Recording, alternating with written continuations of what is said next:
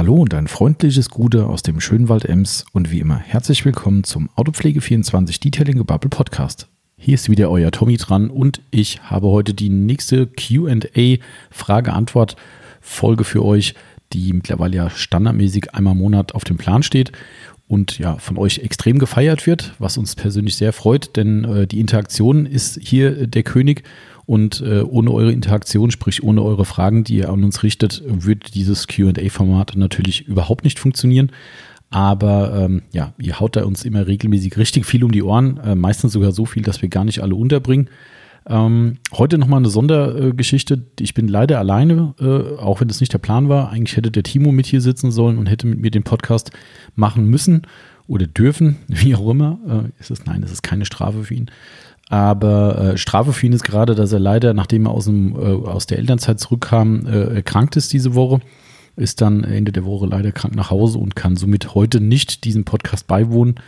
Dementsprechend muss ich die ganzen Fragen allein beantworten. Dazu nach dem Intro noch ein paar Worte, weil ich ein paar Fragen auslassen werde.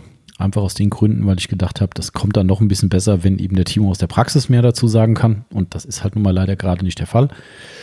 Ähm, ja, dementsprechend müsst ihr wieder mal nur mit mir Vorlieb nehmen. Aber ich gebe mein Bestes, um euch da auch zufriedenzustellen. Äh, Fragen waren wie immer aller Art dabei, wirklich von hochspannenden Fragen, wo wir beispielsweise Coatings in den nächsten Jahren sehen, beziehungsweise ja, wie die Entwicklung äh, da fortschreiten wird aus unserer Sicht. Ähm, ob wir so alte ja, äh, Autopflegeleichen noch im Lager stehen haben, fand ich auch sehr cool, die Frage. Ähm, und auch sehr interessant. Ähm, dann hat jemand gefragt, ob man Auto das nach der, nach der Politur waschen sollte oder dass das manche Leute machen oder die Sinnhaftigkeit drin liegt. Auch da gibt es ein paar Worte dazu.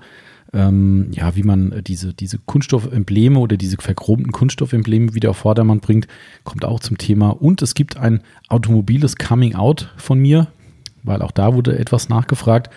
Ja, somit wird es ganz spannend werden und es wird eine kleine Offenbarung geben, die bisher noch nicht viele Leute wissen.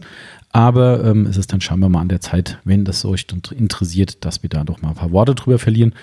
Dazu gleich mehr. Nach dem Intro geht's los. An dieser Stelle viel Spaß.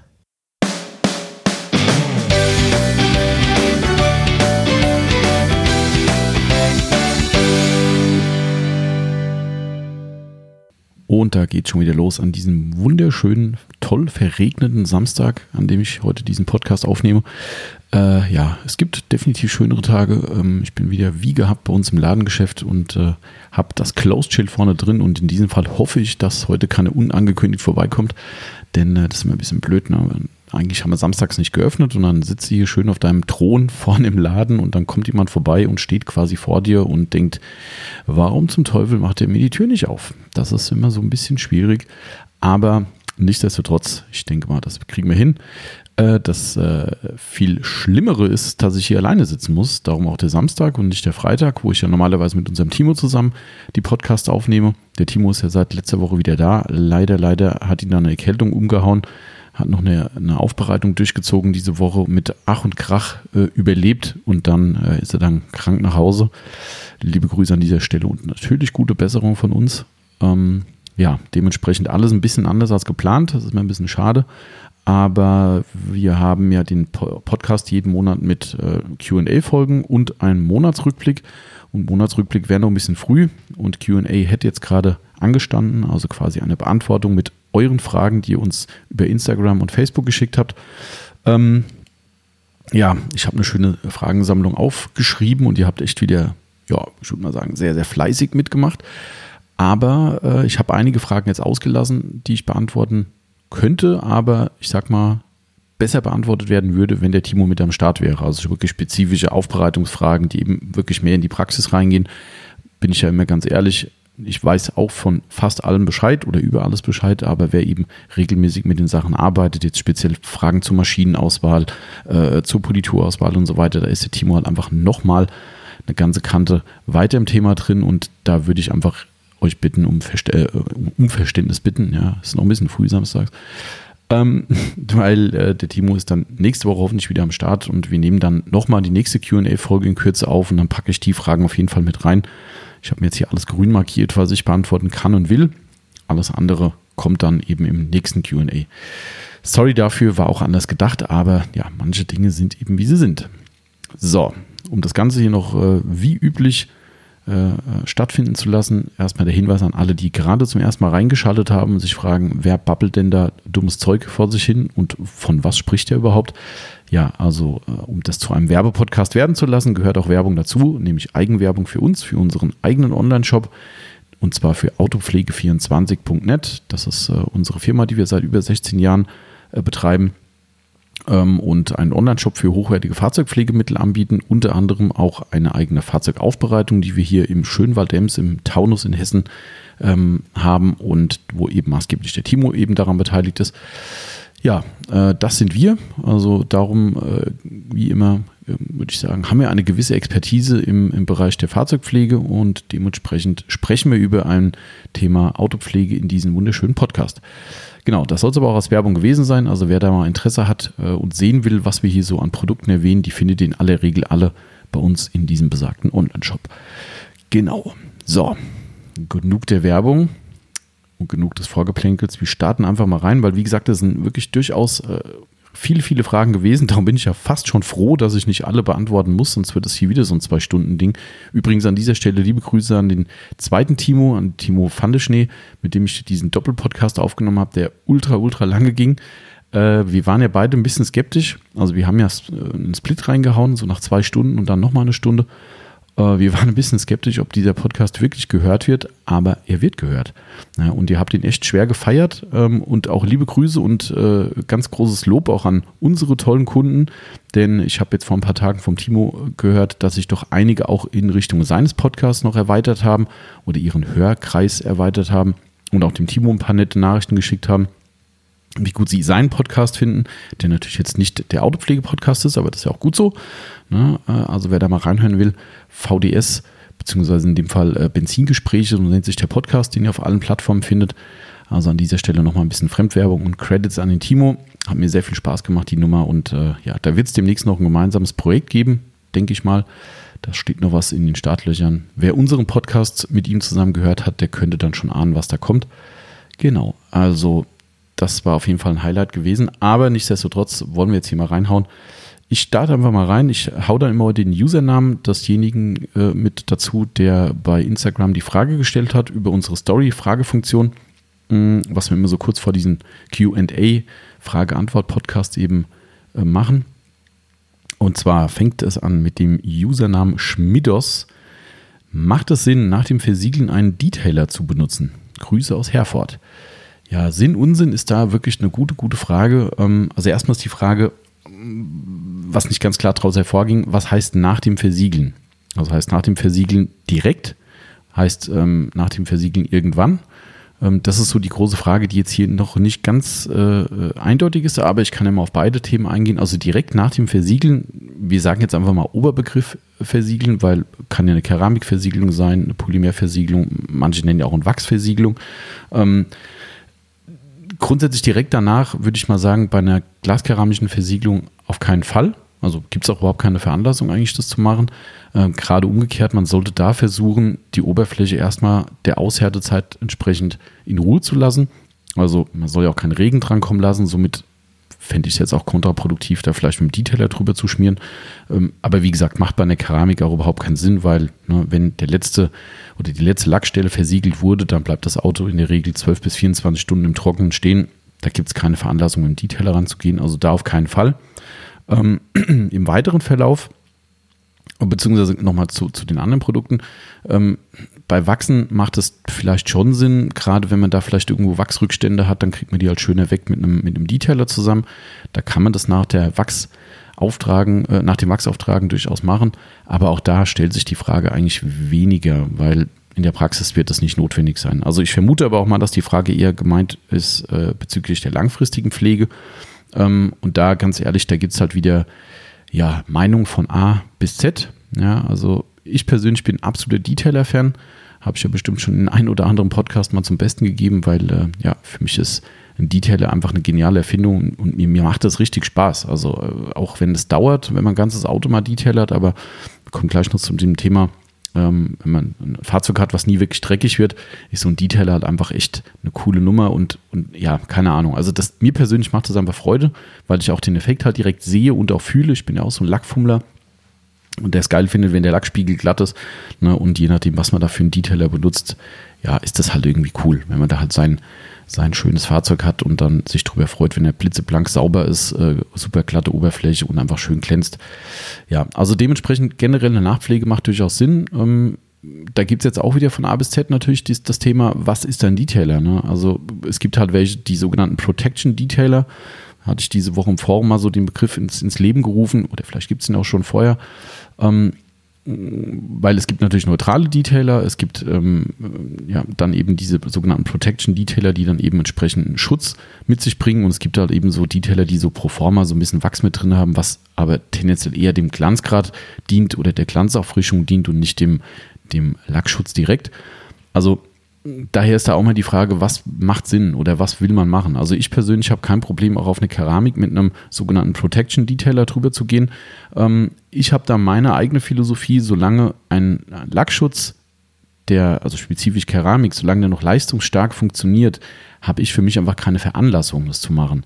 Ja, weil auch ein Protection Detailer, gerade wenn eben äh, entsprechende Versiegelungsstoffe mit drin sind, hat immer ein kleines Restrisiko, dass es Wolken und Schleier gibt ähm, bei der Verarbeitung. Und wenn es das gibt, dann ärgere ich mich halt schwarz. Ne? Dann stehe ich nachher da mit einem dunklen Fahrzeug und denke so, oh, hätte ich es mal lieber nicht gemacht.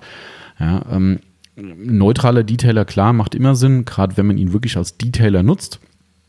Also eben ne, zum, zum leichten Schmutz entfernen, frischer Staub, Insekten und so weiter, macht ein neutraler Detailer dann natürlich Sinn. Aber wie gesagt, das ist ein sehr vielschichtiges Thema, weil es halt einfach viele Leute gibt, die sagen, ist mir komplett Wumpe. Ja, äh, ich baller da halt in, auch ein Protection-Detail über meine Keramik oder über auch mein Wachs drüber.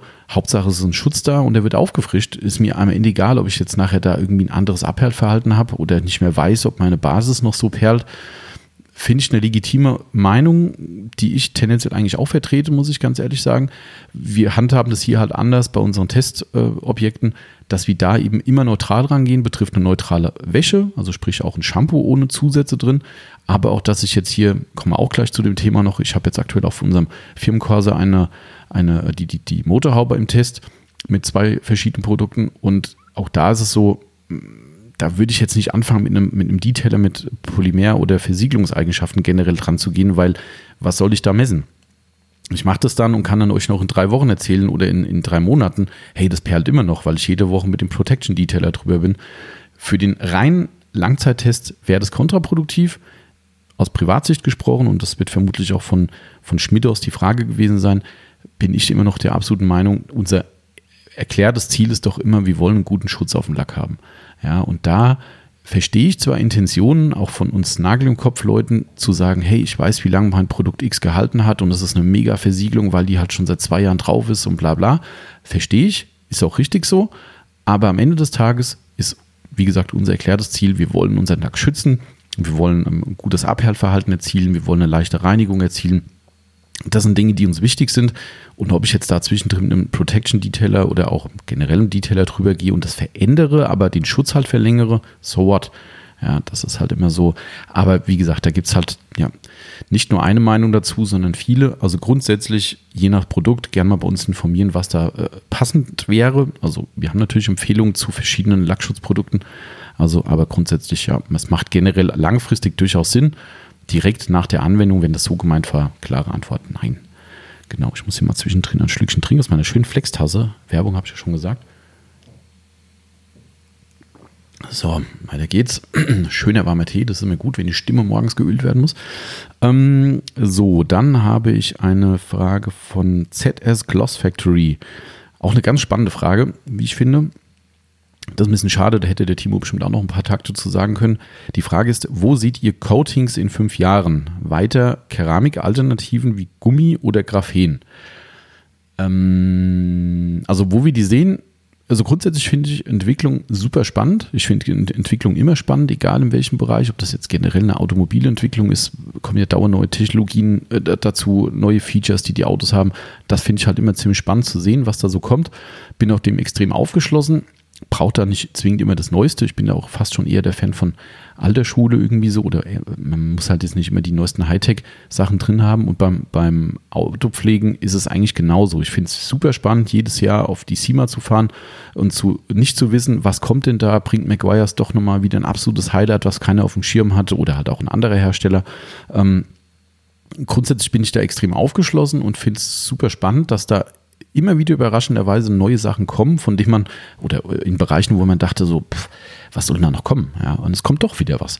Ja, irgendwie eine Verbesserung, eine, eine leichtere Anwendung, was weiß ich. Ähm, spezifisch auf deine Frage hin mit den Coatings, keine Ahnung, also da ist natürlich eine Riesenentwicklung drin. Ne? Ich kann jetzt nicht sicher sagen, wann die allerersten Coatings bei uns auf dem Tisch waren. Wir hatten ja wirklich die allererste McGuire's Keramikversiegelung schon bei uns äh, und die ist schon, keine Ahnung, sechs, sieben Jahre alt, wenn es langt. Wahrscheinlich sogar noch älter. Ähm, also die heute übrigens wieder unter gleichen Namen verkauft wird, die war damals echt totaler Mist. Heute keine Ahnung, wie die jetzt ist mittlerweile. Ich glaube in Europa bin ich nicht ganz sicher. Könnte sein, dass die jetzt auch rauskommt. Aber die war früher echt, die hat nichts getaugt. Ähm, aber die gab es früher schon von Maguires und also somit ist der, der, der Coating-Radius oder der Zeitraum, wo es die klassischen Glaskeramikversiegelungen gibt, eigentlich schon ziemlich lange aktiv. Also sprich, wir haben jetzt eigentlich den Punkt, wo wir auf diese Graphenrichtung einen ziemlichen Trend sehen. Muss man immer aufpassen, ne? weil mittlerweile wird halt auch Ceramic zum neuen Nano, so da sage ich das mittlerweile hier. Also es ist ja mittlerweile so, dass irgendwie alles das Wort Ceramic dazu bekommt, weil es sich halt wahrscheinlich auch besser verkaufen lässt, weil jeder sagt, hey, habt ihr auch Keramik? Ja, Klassikerspruch in der Aufbereitung hier, macht ihr auch Keramik drauf? Ja, wenn du dann nachfragst, was kann das genau? Ja, nee, habe ich mal gehört, dass das wohl ganz gut sein soll. Ja, vor sechs, sieben Jahren hat man wahrscheinlich gesagt, macht ihr auch Nano? Ja, ähm, ist ja keinem zu verübeln. Das ist halt so, wenn es in aller Munde ist und überall ähm, gehypt wird, das Wort. Ähm, nichtsdestotrotz sehe ich da eine Entwicklung drin, auch bei Keramikversiegelung selbst. Auch da gibt es immer wieder was Neues, was noch besser, noch toller funktioniert, noch härter wird, noch kratzresistenter wird und so weiter. Also ich denke, A, sind wir da noch nicht am Ende der Fahnenstangen angekommen. Also es gibt jetzt ja wohl irgendwie Capro haut wieder neue Profi-Coatings raus, was man so gehört hat, da oder Updates von ihren Profi-Coatings, die dann auch nochmal besser werden. Also ich denke, da ist die Entwicklung grundsätzlich da. Ähm, ob diese neuen Sachen wie Gummi, habe ich jetzt nur so ganz am Rande bisher mitbekommen und mich jetzt auch vor dem Podcast nicht weiter eingelesen drüber. Ähm, und Graphen, das große neue Zauberwort, haben wir auch gleich noch ein Thema. Ob das jetzt so die, die, äh, der neue Nabel der Welt wird, schwer einzuschätzen. Also ich beobachte das mit Spannung immer, ne, weil wenn was Neues kommt, wollen wir das halt testen. Wir sind aber jetzt auch keine, die so im Hype ganz, ganz schnell hinterherlaufen. Ich mache das immer schön easy, wenn sowas kommt. Klar, wenn jetzt was Frisches kommt, was jeder diskutiert, dann wollen wir es natürlich auch getestet haben. Ja, aber wenn das jetzt irgendwie heißt, hey, Graphen ist jetzt der neue, neue heiße Shit, dann, pff, ja, dann ganz gemächlich. Wenn da mal einer der großen Namen kommt und sagt, hey, wir haben da was, dann sofort testen, klar. Ansonsten ist halt immer die große Frage, aber wie gesagt, ich lasse mich da immer überraschen, was soll denn kommen? Also was ist die Steigerung? Wir haben jetzt schon Coatings auf dem Markt, gerade im, im professionellen Bereich, die ohne weiteres ihre drei Jahre schaffen. Ja, das ist definitiv realistisch bei einer, bei einer halbwegs vernünftigen Pflege. Ähm, Im im semi-professionellen Bereich ein Jahr locker. Ähm, und da kommen wir zu dem Punkt, was meine maßgebliche persönliche äh, Meinung und vielleicht auch Kritik an diesem ganzen Thema ist. Hatte ich gerade gestern ein ganz, äh, ganz äh, interessantes Gespräch mit einem Kunden am Telefon was wollen wir denn? Also für wen ist es denn relevant? Ja, ähm, wenn ich jetzt aus Pri Privatsicht, jetzt bleiben wir mal bei unseren Leuten, die unseren Podcast hören. Wir sind ja zu großen Teilen die besagten Nagel im Kopf. Äh, Leute, die halt wirklich alle einen gepflegten Dachschaden haben und, und halt alles ausprobieren und aufs Auto knallen und noch was testen und hier und da machen. Ähm, was wollen wir? Ja, also das Praxisbeispiel, was ich immer sage, ist, ist folgendes. Ein Coating der Zeit ist nicht kratzfest. Ja, also das bedeutet, was ihr euch auch immer drauf macht, ihr werdet früher oder später Waschkratzer sehen. Ja, die werdet ihr im verminderten Bereich sehen. Das haben wir auch hier in eigenen Tests schon bewiesen. Aber ihr werdet sie sehen. So, jetzt macht ihr euch heute, sagen wir mal, wir nennen es jetzt einfach mal Graphen XYZ Coating auf den Lack drauf, was laut Hersteller und auch vielleicht auch realistisch drei Jahre auf dem Lack hält. Oder lass es zwei sein. Bleiben wir aber bei zwei. Das ist ja heute schon realistisch. So, die macht es euch aufs Auto drauf, freut euch äh, des Lebens, habt äh, einen riesen, riesen Spaß dran, wie das Ding perlt und nach der Wäsche äh, quasi kein Wasser auf dem Lack bleibt, die leichte Reinigung, alles, was wir eben von so einem Coating eben erwarten. So, das Jahr ist rum, das nächste Jahr geht ins Land, im Frühjahr irgendwann merkt er, okay, bisschen Schmutz über den Winter gekommen und so weiter, mal ein bisschen Grundaufbereitung machen und geht dann das Auto ran und schaut euch den unter euren schönen LED-Lampen an und sagt, ach shit, Waschspuren. Wenn auch nicht schlimm, aber ihr seht sie. Ein dunkles Fahrzeug und ihr seht überall so ganz feine Waschspuren, Wischspuren, was auch immer. Vielleicht auch mal irgendwo eine Macke, die von, von außerhalb dran kam, die vielleicht nicht nur mit einem Drüberwischen zu beseitigen ist. So, jetzt steht ihr da und sagt so, ah, muss ich polieren. Und dann fällt euch ein, oh shit, ich habe ja ein Coating drauf, das hält noch zwei Jahre. Ah, das hat ja auch mal 150 Euro gekostet oder 100 oder egal wie viel. Ja. Und dann steht er dann und sagt so, äh, Engel links, Teufel rechts, was tue ich? Ja, der, der Engel sagt, hey, lass es drauf, weil es hat ja Geld gekostet und es hält ja locker noch zwei Jahre. Ja, und der Teufel sagt, willst du hier mit einem verkratzten Auto rumfahren? Ich bitte dich, was los? Ja, und, ähm, und das ist meine Meinung, weil ich persönlich, natürlich kann man immer mal fünf Grad sein lassen, das lasse ich hier definitiv bei meinen eigenen Autos auch. Ja, aber es ist so, wenn ich wirklich ein dunkles Fahrzeug hätte, wo ich dann nach einer Saison sehe, dass da ordentlich Waschspuren drin sind, dann will ich so nicht rumfahren. Ja, dann sage ich, ey, das ist doch genau das, warum ich Autopflege betreibe, warum ich meine Poliermaschine zu Hause habe und und und. Ich möchte so nicht durch die Welt fahren, weil ich, ich finde es scheiße, wenn der Lack verkratzt ist. Wenn auch nur moderat. Aber man sieht es halt. So, also muss ich die, die Pest oder Cholera wählen, nämlich indem ich sage, okay, ich poliere ein existierendes, gut funktionierendes Coating, was mich wahrscheinlich noch zwei Jahre begleiten wird, runter vom Lack, schmeiße A Geld weg, natürlich war der ganze Aufwand auch umsonst ähm, und ähm, ja, nur damit ich diese, diese, diesen Zustand wiederherstelle, den ich eigentlich haben will. So, das ist ja erstmal normal. Wenn ihr jetzt als Beispiel ein, was weiß ich, Sequats UK auf dem Auto habt oder auch hier von, von Gion ähm, ein Coating oder halt alle möglichen anderen, Autopro, PHPS, die alle so im groben ein Jahr plus X halten, dann ist das völlig okay für mich. Ja, dann weiß ich, hey, das geht eh so an seinen Live-End. Ne, im, vielleicht im unteren Türbereich ist es schon ein bisschen schlechter geworden. Ähm, würde ich eh in Kürze mal neu machen, dann sage ich, hey, so what? Das hat mich ein gutes Jahr begleitet, hat treue Dienste äh, mir erwiesen und jetzt ist es okay, mal wieder runterzumachen. Kann ich mit, mit reinem Gewissen machen, ohne dass ich mich ärgere, dass ich da irgendwie Standzeit wegschmeiße und natürlich auch Geld wegschmeiße und Arbeitsaufwand wegschmeiße. So, Jetzt kommen wir zur Frage zurück. Ich weiß, wieder mal wie immer weit ausgeholt. Jetzt kommt aber ein Graphen-Coating, was jetzt fünf Jahre hält oder zehn Jahre hält. Keine Ahnung. Kann ja alles sein, was da kommt. Das ist alles nicht unrealistisch. So, was macht ihr denn dann? Ja, äh, wollt ihr denn wirklich zehn Jahre mit einem Auto rumfahren, was Jahr für Jahr immer mehr Kratzer kriegt? Jetzt gesetzt im Fall, wir kriegen keine bessere Kratzresistenz. Das ist ja das, was, ne, was die große Glaskugel wäre. Aber für mich wäre das keine Option. Wenn ihr das aus Aufbereitersicht seht, für den, ich sag jetzt mal Otto Normalkunden, den wir auch hier bedienen, der hierher kommt und sagt, Leute, das Auto ist ein Dauerläufer. Ich habe den immer draußen stehen. Ich muss den bei Wind und Wetter fahren. Aber ich weiß, es gibt gute Coatings, um meinen Lack zu schützen, um das möglichst lange zu erhalten. Ganz ehrlich, das wird keiner sein, der im nächsten Jahr vor seinem Auto steht und sagt so, oh, da ist eine Wischspuren drin, das nervt mich. Das wird nicht passieren. Der wird sie vielleicht mit Ach und Krach sehen, aber sagt sich, na und? Mir doch egal. Ja, vielleicht sind es auch Leute, die mal in die Waschanlage fahren, so Geschichten das sind halt Dinge, wo ich sage, hey, da macht so ein langlebiges Coating Sinn, generellen Coating absolut Sinn. Ähm, und da darf gerne die Entwicklung noch weitergehen in der Richtung. Also aus dem gewerblichen äh, Betrachtungswinkel würde ich sagen, sehr gern. Und da bin ich sehr gespannt drauf, ob wir A in Sachen Kratzresistenz ähm, da eine, eine, deutliche Steigerung noch erzielen. Das wäre natürlich wirklich toll. Man, dann wird es für ein Privat oder für uns Nagel im Kopf Leute auch wieder spannend. Ähm, aber generell hat für Leute, die auch sagen, hey, ich fahre mal auch mal in die Waschanlage, was los? Wenn das Auto sauber sein muss, interessiert mich nicht. Ja, und wenn du da natürlich dann in der Richtung eine Entwicklung drin hast, fände ich super spannend. In Sachen Haltbarkeit, boah, keine Ahnung. Also ich bräuchte da nicht mehr. Also, ne, wie gesagt, es gibt äh, jetzt schon im Semi-Profi-Bereich schon Sachen, die bis zu zwei Jahre halten. Es gibt im Profi-Bereich Sachen, die deutlich drüber sind wer braucht da noch mehr? Also wozu? Das ist irgendwie so, keine Ahnung. Also ich finde, das ist eine Entwicklung, die da in eine Richtung geht, die wir eigentlich alle nur begrenzt haben wollen und gebrauchen können. Und kommen wir da auch wieder zurück zu euch Aufbereitern, die jetzt hier mithören. Ihr dürft euch auch eine Sache oder müsst euch eine Sache immer vor Augen halten. Wenn ihr ein seriöses Geschäft habt, dann jetzt trete ich ganz viele Leute auf die Füße, aber ich bin kein Freund von diesen, ich mache irgendeinen Vertrag mit dem Kunden, dass er einmal im Jahr zu einer äh, Wartung kommen muss.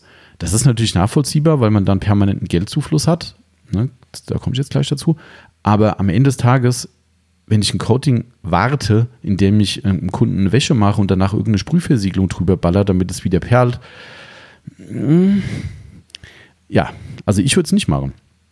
Ich würde es nicht machen aus dem Grund, weil ich sage, ey, da verarsche ich den Kunden. Ja, weil das Coating, wofür ihr hier viel Geld bezahlt, erwartet der Kunde eine Standzeit X, die ich mit ihm Pi mal Daumen ich bin auch kein Freund von Garantien, aber die ich Pi mal Daumen dem Kunden mit auf den Weg gebe und sage, hey, wenn du dich gut drum kümmerst, erfahrungsgemäß hält, was weiß ich, Sequats okay, neun bis zwölf Monate. Punkt. So.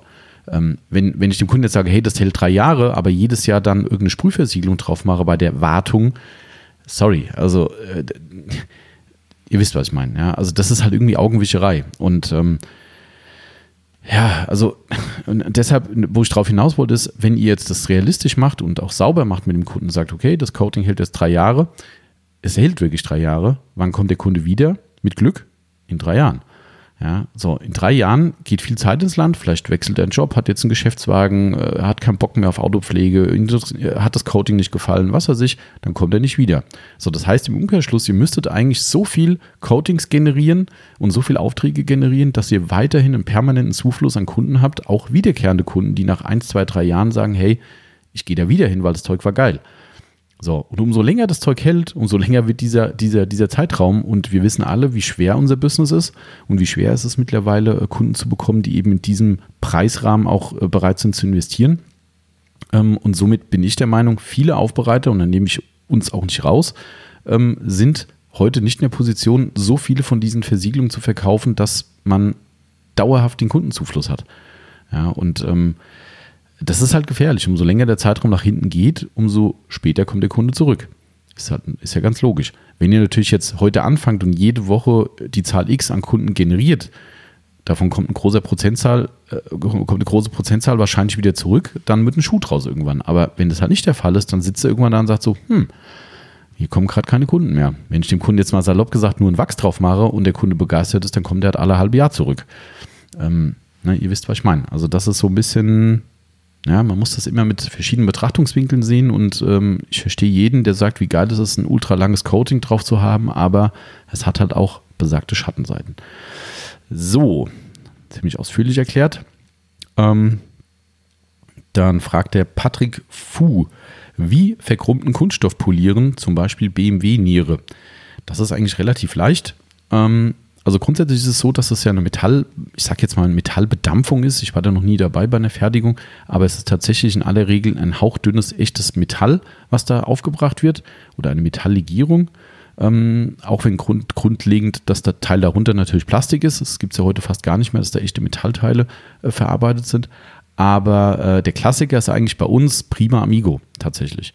Also wenn, wenn äh, ihr nach dem Winter mal so ein Auto bei euch eine Aufbereitung habt oder euer eigenes Auto und im Winter vielleicht auch nicht gerade die bestmögliche Pflege machen konntet, dann werdet ihr sehen, dass an den typischen Stellen hat ja fast jedes Auto heute Embleme aus äh, diesem Chrom-Design oder Metall-Look, wie auch immer. Die Fahrzeugembleme, hier Opel jetzt bei meinem Fall zum Beispiel, ne, oder hier beim Dodge Ram bei uns steht an der Seite dick und fett äh, äh, Ram drauf in, in diesem schönen Chromsilber und ich habe so äh, Stoßleisten, die sind verchromt. Ähm, wenn die durch den Winter gefahren werden und schlecht gepflegt werden und dem Streusalz drankommt, kennt fast jeder von euch bestimmt dieses, ja, ich sag jetzt mal, aufblühen, blind werden. Äh, ich weiß gar nicht, wie ich es beschreiben soll, aber ich glaube, ihr wisst alle, was ich meine. Ähm, der absolute Klassiker. Also ich habe jedes Jahr nach dem Winter haben wir hier Anfragen von Leuten, die uns Bilder schicken und sagen, könnt ihr bitte, bitte mal schauen, ob man da noch was machen kann, weil ich, oder ist es verloren, kann man da noch was retten? Und ich gucke es jedes Mal an mit so einem Grinsen im Gesicht und denke so, der wird sich freuen oder die. Ähm, weil wir sagen, in aller Regel dann probier erstmal Prima Amigo, musste gar nicht stark schleifend rangehen, würde auch gehen, ihr könnt mit der Politur ganz normal rangehen, aber Prima Amigo ist echt da so ein Gamechanger, ja, weil die Leute halt wirklich mit einer ganz, ganz milden Geschichte rangehen und oftmals echt denken, da ist nichts mehr zu holen und eine Runde Prima Amigo, bing, und das Emblem oder Niere oder was auch immer sieht aus wie aus dem Laden. Also das wäre so unser erster Weg. Ne, sehr sanft, weil die Oberflächen, muss man auch dazu sagen, sind in der Regel nicht gerade äh, mit einer hohen Schichtstärke versehen. Das bedeutet, und, und ihr habt natürlich eine hohe Punktlast, wenn ihr mit einer Maschine rangehen würdet. Ähm, oder auch mit einer Schleifpolitur. Ähm, irgendwann kommt halt nach Fest dann ab. Also dementsprechend Prima Migo als unsere Grundempfehlung für verchromte Kunststoffteile am Fahrzeug ist fast in allen Bereichen ein absoluter Problemlöser. Probier mal aus.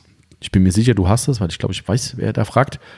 Ähm, gleicher äh, User fragt ähm, Sequartz Lite, Capro Sequartz Lite, Lite auf Kunststoff oder lieber Blackwell Pro? Ja. Ich enthalte mich eines Kommentars. Nein, also kann ich dir nicht beantworten. Also die Fragestellung ist für mich schwierig zu beantworten, weil ähm, das kommt ja immer ein bisschen drauf an. Also grundsätzlich, dass mal ein, eingangs dazu, kannst du ein Coating wie ein Sequartz Light, gibt es auch schöne Bilder auch im Netz zu finden, ähm, auf eigentlich allen Teilen im Außenbereich des Fahrzeugs anwenden, inklusive äh, Glas, inklusive unlackierten Plastik. Das geht und es frischt auch die Farbe auf. Ähm, ich kann da jetzt gar keinen richtigen Grund dafür sagen. Ich bin so ein Freund von, ich benutze Mittel, wie sie, ähm, wie sie vom Hersteller auch empfohlen werden oder, oder äh, gezielt empfohlen werden.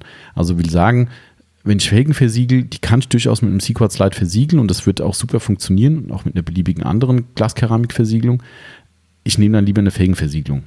Ich wie gesagt, das ist, das sind alles so Sachen, die, die, die kann jeder ander, komplett anders handhaben. Ja, es gibt ja auch mehr die Diskussion, äh, es heißt dann, die Felgenversiegelung ist äh, extrem wärmebeständig. Braucht man das überhaupt?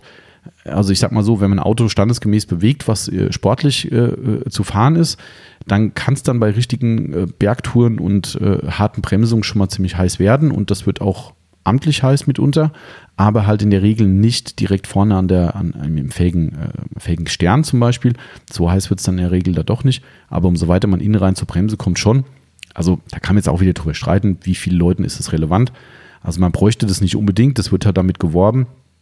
Nichtsdestotrotz benutze ich eine G-Technik C5 lieber auf Felgen, als zu sagen, hey, ich habe noch einen Sequats UK offen, mache ich auf die Felge drauf. Ich könnte es, wie gesagt, gar nicht verifiziert sagen, aus Erfahrung raus, dass es irgendwie besser oder schlechter ist aber ich nehme dann lieber das Mittel. Und beim Sequats Light wäre jetzt das gleiche Thema zu deiner Frage mit dem Kunststoff. Da gibt es ja auch als Gegenstück auch von Capro, da sind wir immer noch im Test, dieses äh, Deluxe ist es, glaube ich, oder ist die Felgenversiegelung? Ah, nee, Perl ist für Kunststoff. Stimmt, ah, beinahe, habe ich gerade noch gerettet. Ähm, sind wir noch am Testen, wie das funktioniert. Das ist irgendwie immer so ein bisschen an uns vorbeigegangen. Mit dem Deluxe waren wir persönlich nie so ganz bei Felgen zufrieden. Ähm, und das Perl haben wir echt noch nie richtig getestet. Also da müssen wir jetzt mal ran. Aber ich wäre da aktuell zum Beispiel beim G-Technik C4. Hat bei mir gerade auf dem Dot Ram, der immer draußen steht, unglaublich gute Dienste äh, erwiesen. Also ich habe da vor Urzeiten mal einen Langzeittest gemacht. Ich habe letztens mal die Bilder rausgekramt. Also ich konnte bei einem Auto, was dauerhaft mit diesem Heckspoiler, das aus Kunststoff in dem Fall im Freien steht, also jedes Wetter abbekommt und den gesamten Tag Sonne, ähm, konnte ich Standzeiten von über anderthalb Jahren erreichen. Also ich habe dann wirklich so eine Trennkante gemacht und ich konnte anderthalb Jahre später, da wurde es aber schon fleckig und dreckig und ne, weil es halt auch nie gut gepflegt wurde, aber anderthalb Jahre später habe ich die Kante immer noch deutlich gesehen, ähm, wo das C4 von G-Technik angewendet wurde im Vergleich zum unbehandelten Kunststoff. Also aus der Sicht gesehen ist natürlich ein Coating für solche Einsätze mega gut. Ja, ich kenne auch wenig Fälle, wo es eine negative Einwirkung hatte oder negative Auswirkungen hatte. Also von daher spricht wenig dagegen. Ähm, wenn man die Möglichkeit hat, ein Coating da zu haben, was man eh anwendet, dann würde ich sagen, machen. Ja, ansonsten so richtige alte, verballerte Kunststoffe bin ich immer noch der absolute Black Wow-Fan. Vor allem, was halt auch einfach ist. Und man kann es schnell nachpflegen. Wenn euch eine Kunststoffversiegelung nachlässt, dann wird es wieder schwierig. Wie kriege ich es runter? Kann ich es überhaupt runterkriegen? Hält ein Coating, wenn ich es wieder drauf mache? Ähm, ist schwierig. Also da hast du halt nie die Chance, so gescheit nachzupflegen. Das ist so meine Kritik vielleicht daran oder mein, mein Negativpunkt, weil bei einem Blackwell Pro als Kunststoffpflege gesehen oder jede andere Kunststoffpflege sagst du, hey, Wochenende Auto gewaschen, ich glaube, so geil sieht es nicht mehr aus, ich mache mal eine Runde. Ja, das machst du halt mit dem C-Quartz Light und Co. eben nicht. Und ähm, das wäre vielleicht so die, die Argumentation für gegen ähm, diese Anwendung. Muss man am Ende für sich selbst sehen. Grundsätzlich geht's. Und es hat auch einen sehr, sehr beachtlichen Effekt, muss man auch sagen. Also von daher, pick für dich da jetzt die Argumentation raus und dann entscheide selbst. Genau, so, zu dem gleichen oder ähnlichen Thema habe ich eine schöne Frage gekriegt, die ich gar nicht so einfach beantworten kann, aber ich hau sie trotzdem mal raus.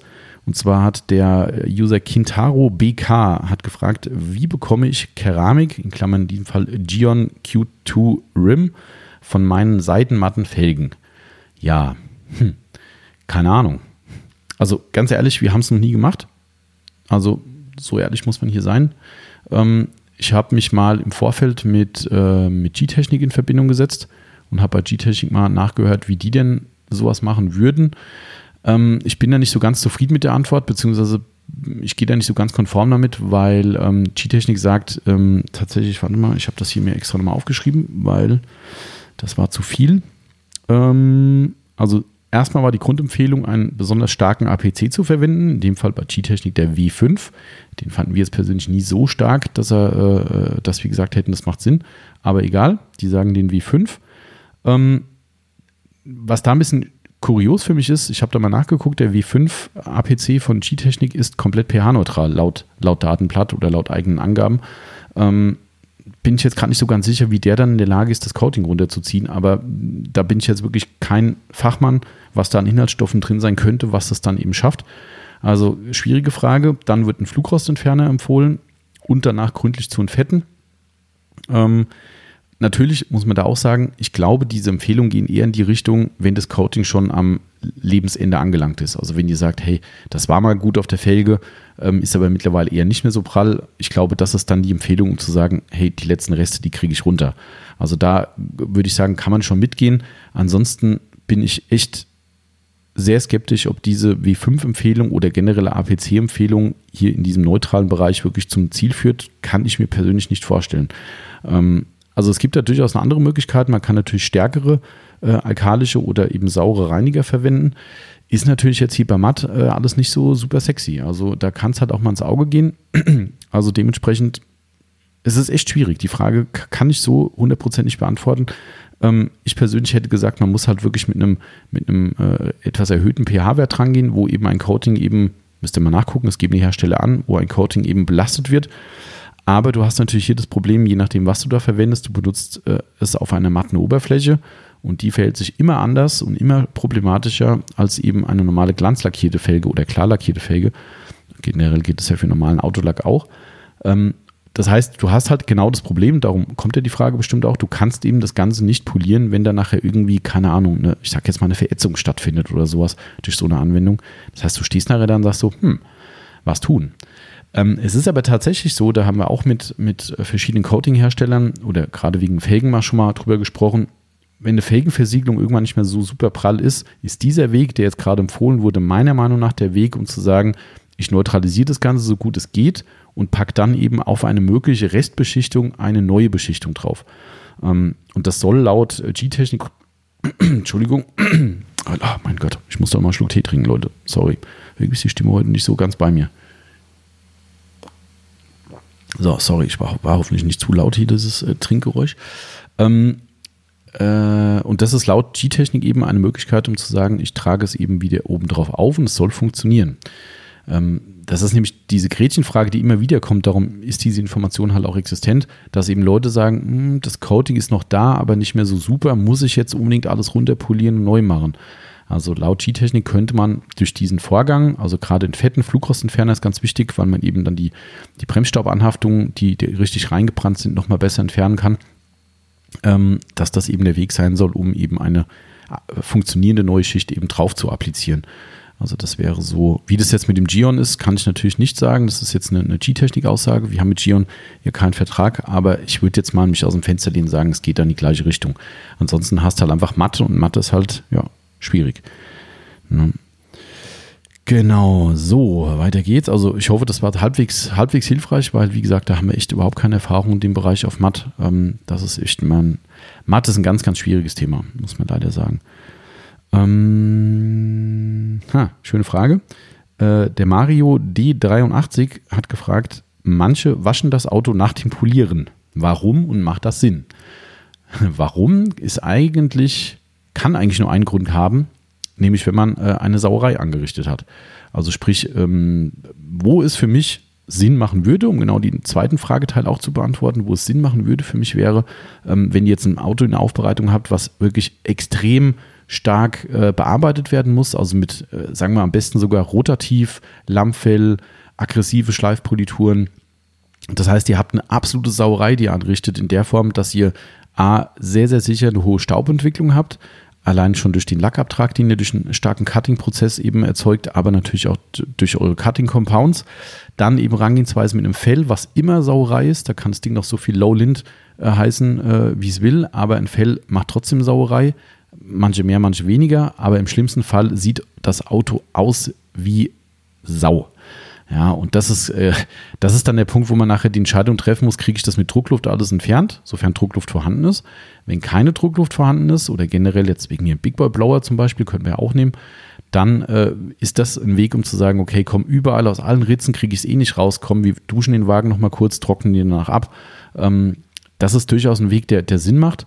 Und das ist für mich die einzige logische Begründung, sowas zu tun. Also, wenn du jetzt andere Kunden oder äh, Kunden, wenn du andere äh, Aufbereitungen gesehen hast, wo das aus anderen Gründen gemacht wird oder eben ohne erkennbaren Grund dieser Verschmutzung, ganz ehrlich, also wir haben es noch nie gemacht. Also wir haben es schon mal gemacht, wo das Auto richtig versaut war durch eben besagte rabiate Rangehensweise, weil das hängt halt überall. Ja, wir hatten, wir hatten, äh, haben selbst bei einer normalen Aufbereitung, wo es ab und zu immer mal stauben kann, ähm, hast du dann das Problem, du machst nachher die Türen auf und siehst in den Türholmen drin die leichten Staubkörnchen liegen. Du hast vorne in dem, in dem Luftleitblech äh, oder in, den, in dem, in dem Wind, Windblech vorne von den Scheibenwischern hast du äh, das drin. Du hast in jedem Dichtungsgummi das drin im schlimmsten Fall. Ja, und das sind halt Stellen, die kriegst du halt manchmal nicht restlos sauber. Und wenn du eben gerade ins Detailing oder ins extreme Detailing reingehst, wo man wirklich sagt, ich gehe so vorwärts, um den Lack Picobello tiptop zu machen, da sind es ja meistens extrem hochwertige Aufbereitung, wo es halt wirklich in, ins letzte Quäntchen reingeht. Und dann ist das halt im Umkehrschluss auch kein Auto, was dem Kunden hinstellst und sagst, ja, kann sein, dass da noch ein paar Krümelchen in den Resten, äh, in, in, den Ritzen drin sind und im Motorraum ein paar Lammfellflocken hängen. Aber hey, wir haben halt stark äh, polieren müssen, ist halt so. Das machst du ja nicht. Ja, und deshalb, also, das ist für mich der einzige Grund, der Sinn macht. Und der macht dann, wenn es richtig schlimm gekommen ist, wirklich Sinn. Also muss man ganz klar sagen. Genau. Ähm, MA und äh, viele Nuller PL wird es in diesem Jahr einen analogen Adventskalender geben mit Proben oder ähnlichem. Stell beantwortet, leider nein. Ähm, es ist einfach so, wir haben natürlich viele Proben da. Ähm, ich sage es, wie es ist, das ist so ein bisschen ein Grenzbereich. Wir können die eigentlich so euch gar nicht rausgeben. Darum gehen wir da auch ein bisschen weg davon, von dem Thema. Ich meine, wir haben nie irgendwelche aggressiven Mittel genommen, die wir rausgeschickt haben, aber man muss halt trotzdem immer tr trotz alledem den Sicherheitsfaktor im Auge behalten. Ja, das heißt, äh, wir haben keine, keine Schutzverschlüsse dafür, wie es eine Flasche eben hat. Ja, und wenn jetzt dann wenn man viele Proben braucht, dann müssen halt auch mal Mittel dabei sein, die vielleicht nicht ganz so unkritisch sind, wie ein Autoshampoo zum Beispiel. Ähm, und ähm, wir haben ja schon Aufkleber drauf mit Achtung vor Kindern fernhalten und so weiter, aber das ist halt bei so einem Probebecher, ist das halt echt, es ist ein dünnes Eis. Und wenn ich jetzt anfangen würde, würde einen Adventskalender machen, äh, der gerade zur Weihnachtszeit vielleicht auch mal von Kids oder sowas verwechselt wird mit, keine Ahnung, dass da Süßigkeiten drin sind oder sonst irgendwas ähm, und schöne bunte Fläschchen oder kleine Probebehältnisse und sowas. Also allein aus dem Grund würde ich schon nicht machen. Und das wäre mir zu heiß einfach das Thema. Ähm, und aus dem maßgeblichen Grund, den es noch zu erwähnen gibt, es gibt einfach gar nicht so viel Proben.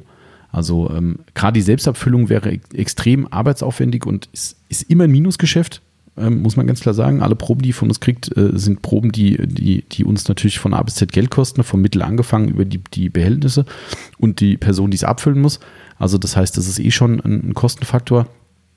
Ähm, und wir müssten viel, viel mehr Proben natürlich haben für so einen Kalender. Also, nee, und wir kriegen von den Herstellern halt fast nichts. Also, Sonax ist da ziemlich gut dabei. Die haben so kleine Probegeschichten, die kennt ihr wahrscheinlich von uns, vom, vom Actiform zum Beispiel äh, oder jetzt vom Multistar, haben jetzt auch viele Proben mit rausgegeben. Aber viel mehr ist dann halt auch nicht. Und ähm, ja, das wird schwierig. Also, da wird es leider nichts geben dieses Jahr äh, und auch nicht in den Folgejahren. Das kann ich schon mal sagen. So, dann haben wir den Marcel Ho 09. Der hat einige Fragen gestellt. Da sind aber diesmal nicht alle beantwortet, Marcel. Äh, dementsprechend ähm, musste auf den nächsten Podcast warten. Das war das, was ich eingangs erwähnt hatte mit dem Timo. Ähm, aber diese kann ich dir auf jeden Fall beantworten, weil ich die auch sehr, sehr spannend und witzig finde. Ähm, er fragt, habt ihr auch Leichen im Shop bzw. im Lager? In Klammern Produkte, die keiner mehr kauft oder lange überholt sind. Ich denke da an NXT 2.0, gerade flüssig oder nutzt noch irgendwer flüssige Wachse oder auch die Deep Crystal Serie. So, spannende Frage. Wie kann man die am besten beantworten? Ähm, also erstmal nein, wir haben keine Leichen in dem Sinn im, im Lager stehen. Also ich will jetzt nicht pauschal sagen, gar keine. Es gibt bestimmt mal das eine oder andere, was irgendwie schon länger rum, rumgammelt und äh, einfach nicht weg will. Ja, manchmal auch aus unerklärlichen Gründen. Ähm, das ist immer so ganz komisch, aber ich glaube, jeder Shop hat da so seine eigene Kundengruppe und seine Klientel, wo manche Produkte einfach vielleicht nicht passen. Aber um es mal ganz konkret auf deine Frage zu sagen, also natürlich klar, das hatten wir vorhin schon, Entwicklung geht immer weiter.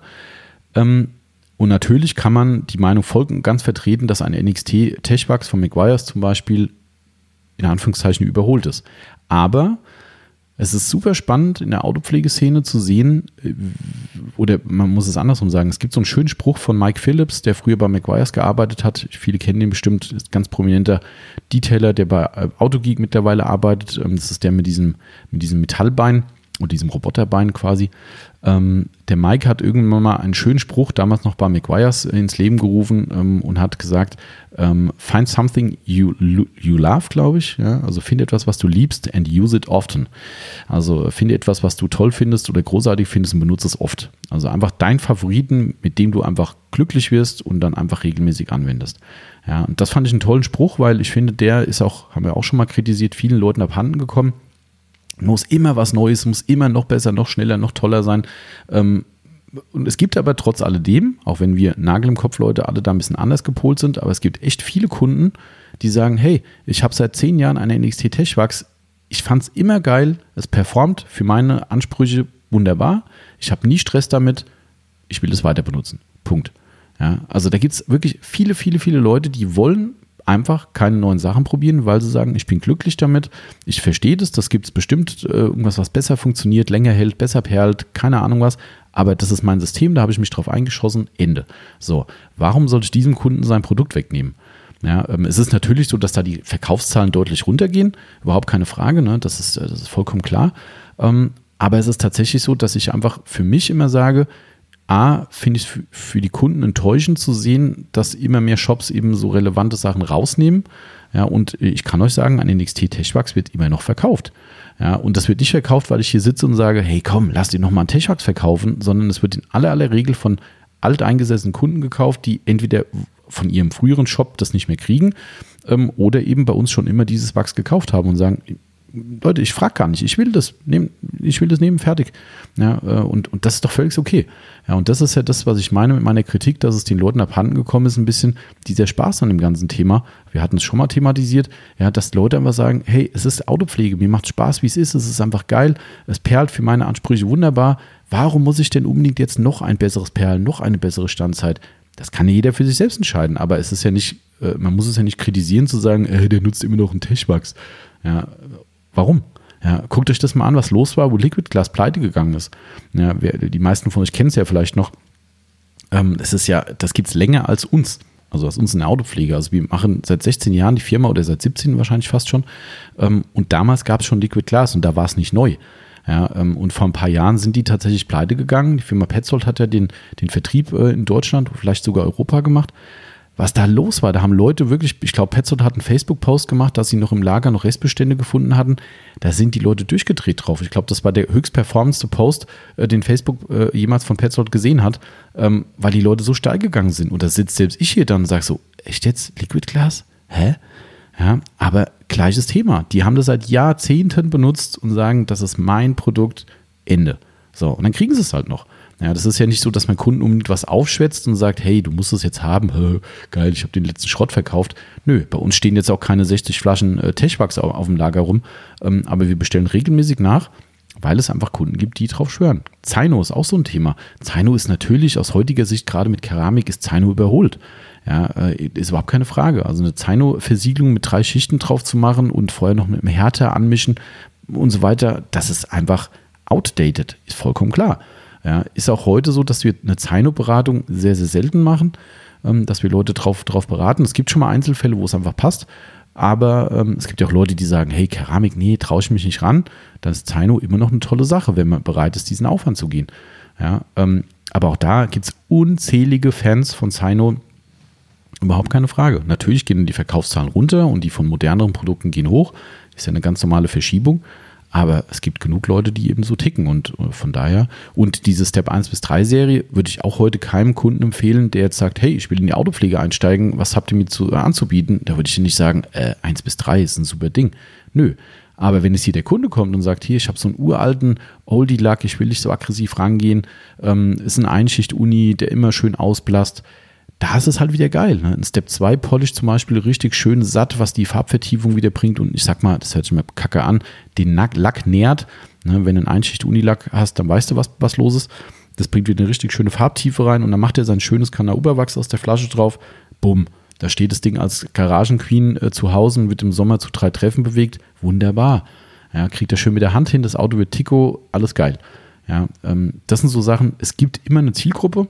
Natürlich darf man nicht krampfhaft an, an Produkten festhalten, irgendwann ist halt irgendwas durch. Als Beispiel, wir hatten ähm, äh, Detail Masters, kennen ja auch einige von euch bestimmt. Ähm, da sind wir nie so richtig warm geworden damit. Ich finde es ein super sympathischer äh, Firmeninhaber, der echt mega engagiert war immer, aber es ist einfach A, immer uns ein bisschen zu teuer gewesen und das waren nicht alle Produkte so, dass wir gesagt hätten, kann man gut verkaufen, weil sie halt so toll sind. Und wir haben aber immer dieses, ähm, dieses Shampoo von denen gefeiert. Das hat so nach diesen äh, Kirschlutschern, die kennt ihr bestimmt vielleicht aus der Kindheit noch, vielleicht gibt es ja heute noch, die es beim Bäcker oder sowas mal mitgab. Äh, diese roten Kirschlutscher, diese kleinen. Ähm, genauso hat es gerochen. Brutal gut, hat uns halt einfach auch an diese Zeit erinnert und das haben wir einfach aus Begeisterung äh, dementsprechend aufgenommen. Ganz ehrlich, das Produkt hat sich so schlecht verkauft, dass wir, glaube ich, selbst im Sonderangebot mit, ich keine Ahnung, 30% Rabatt oder sowas, wo das Ding das billigste Shampoo im Shop war, es hat keiner gekauft. Ja, äh, und also das ist halt was, das würde ich auch nicht mehr nachbestellen. Also da würde ich jetzt nicht auf die Idee kommen zu sagen, ja, weil es jetzt drei Kunden gut fanden, okay, also irgendwo ist dann halt mal gut. Ne? Das, das bringt ja auch nichts. Aber ähm, man hat es ja im, im, in den Verkaufszahlen drin und wir kennen ja unsere Kunden durchaus gut und dann kommen so Leichen eher selten vor. Und ja, Flüssigwachse benutzen durchaus noch viele Leute, also überhaupt keine Frage. Alles eine Frage des eigenen Anspruchs und des eigenen Anwendungsverhaltens. Also von daher bin ich nicht der Meinung, dass man da jetzt sagen könnte, hä, warum Flüssigwachs, was soll denn das? Genau, also das dazu. Ähm, dann äh, lustiger Name, Toxic Sub.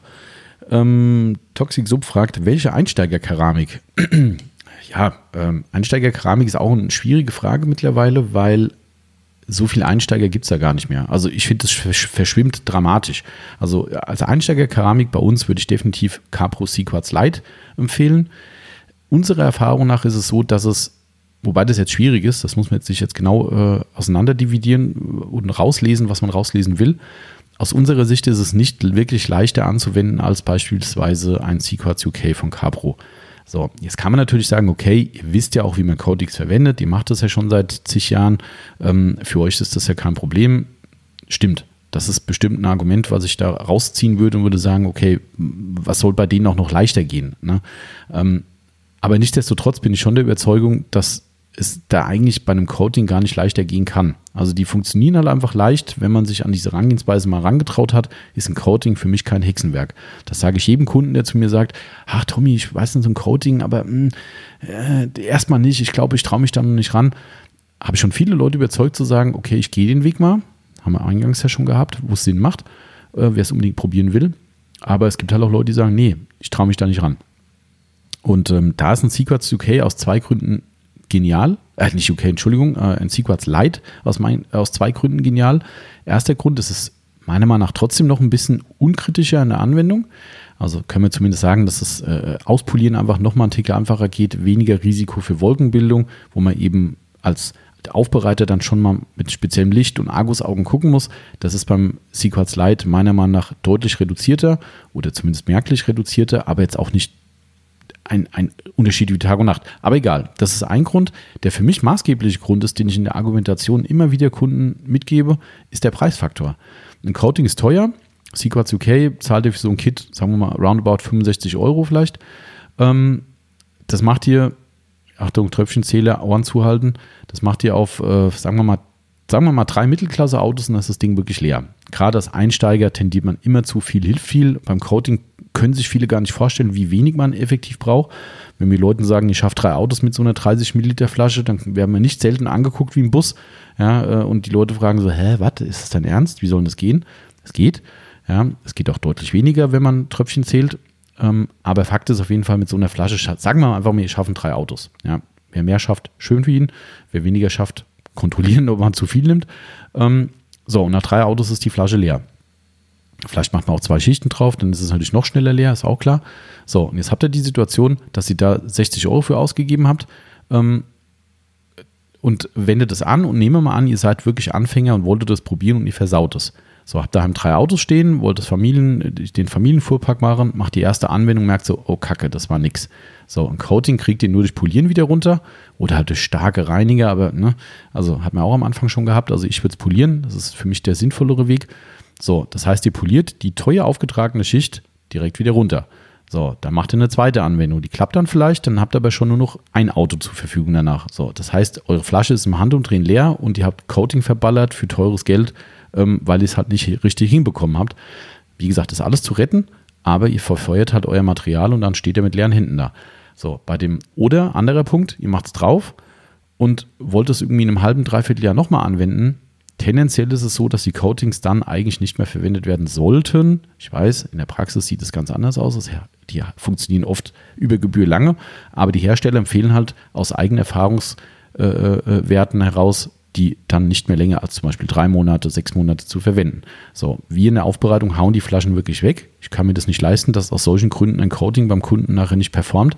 Somit sind die Flaschen dann wirklich, sollte was übrig sein für den Müll. Ähm, so, wenn ihr das privat habt, dann ärgert euch schwarz. Dann steht daheim, ihr macht ein Auto und nach einem Dreivierteljahr denkt ihr, ach Mensch, was ist ich, meine Frau hat sich jetzt auch noch ein neues Auto gekauft oder äh, der Sohnemann oder wie auch immer. Ja, den versiegle ich jetzt auch. Ach shit, die Flasche ist ja schon Dreivierteljahr offen. Ah, nee, mache ich lieber nicht. So, dann steht er da. Bei einem Sequats Lite ist es so, das hat eine Halbwertzeit nach Öffnung von mindestens einem Jahr. Auch bei uns jetzt schon mit einem ich glaube, sechs Monate offenem SQL Lite im eigenen Praxistest erprobt. Es funktioniert auch dann immer noch wunderbar. Ähm, das heißt, ihr habt A, eine deutlich längere, eine, eine Shelf Life, wie man so sagt, eine deutlich längere äh, Haltbarkeit, wenn ihr es geöffnet habt.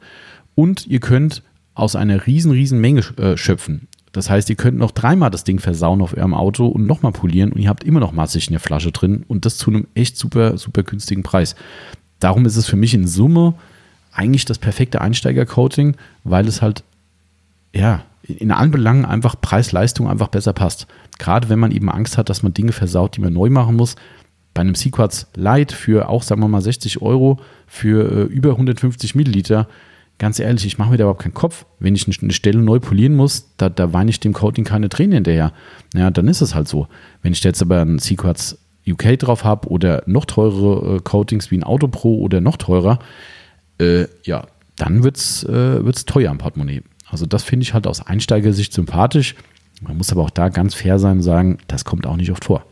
Ja, weil wenn man da macht, wir machen ja zu jedem Coating, bei uns gibt es übrigens eine sehr, sehr umfangreiche deutsche Anleitung. Wenn du bei uns jetzt eins kaufst, kriegst du, je nachdem, was es für ein Coating ist, zwei bis drei DIN A4 Seiten voll mit einer genauen Stück für Stück oder Schritt für Schritt Anleitung, wie ihr es anwendet. Das macht meiner Meinung nach auch sonst keiner. Ähm, und meistens ist dann irgendein englischer Text, den nicht jeder versteht. Bei uns ist es eine deutsche Anleitung. Ähm, und wenn ihr danach vorgeht und wirklich euch darauf konzentriert auf das Thema, dann kann auch mit einem fortgeschrittenen Coating meiner Meinung nach fast nichts passieren. Aber gibt's, natürlich. Passiert auch uns Profis mal, dass wir irgendwo mal was vergessen. Habt ihr dann Schatten im Lack, nicht nur im Kopf, sondern im Lack. Und dann steht ihr am nächsten Tag da, wenn der Kunde das Auto holt, machst eine Endkontrolle und siehst, oh nein, an der Stelle hat irgendwas nicht geklappt, hast eine Wolke drin, dann musst du es halt nochmal polieren, nochmal neu machen. Das ist halt so. Also das, da ist keiner vorgefeit. Aber ähm, ja, dementsprechend Sequats Lite wäre meine Empfehlung. So, äh, gleicher User ist ab einem gewissen Betrag eine freie Auslieferung nach Österreich machbar. Ich muss ja gerade schon lachen dabei, weil äh, wir hatten es schon die ganze Zeit vor. Es war schon mal eine Frage äh, eines Kunden, ich glaube bei einem Live-Video, äh, was wir gemacht haben, Live-QA. Und äh, wir haben es damals versprochen, es zu machen und wir haben es nicht gemacht. Ähm, Ehrenwort, ich werde mich jetzt dran setzen und das umsetzen, weil wir wollten es die ganze Zeit machen. Wir haben echt extrem viele Kunden aus Österreich. Liebe Grüße an dieser Stelle an alle und ähm, euch wollten wir da auch noch ein bisschen entgegenkommen mit dieser Senken, mit dem Senken einer Freihausgrenze, beziehungsweise überhaupt einer Einführung. Ähm, das wird jetzt nicht irgendwie so ein Spottding sein, was manche machen. Pff, soll jeder machen, wie er will, ist mir egal. Äh, aber wir werden jetzt nicht für 30 Euro Freihaus nach Österreich schicken.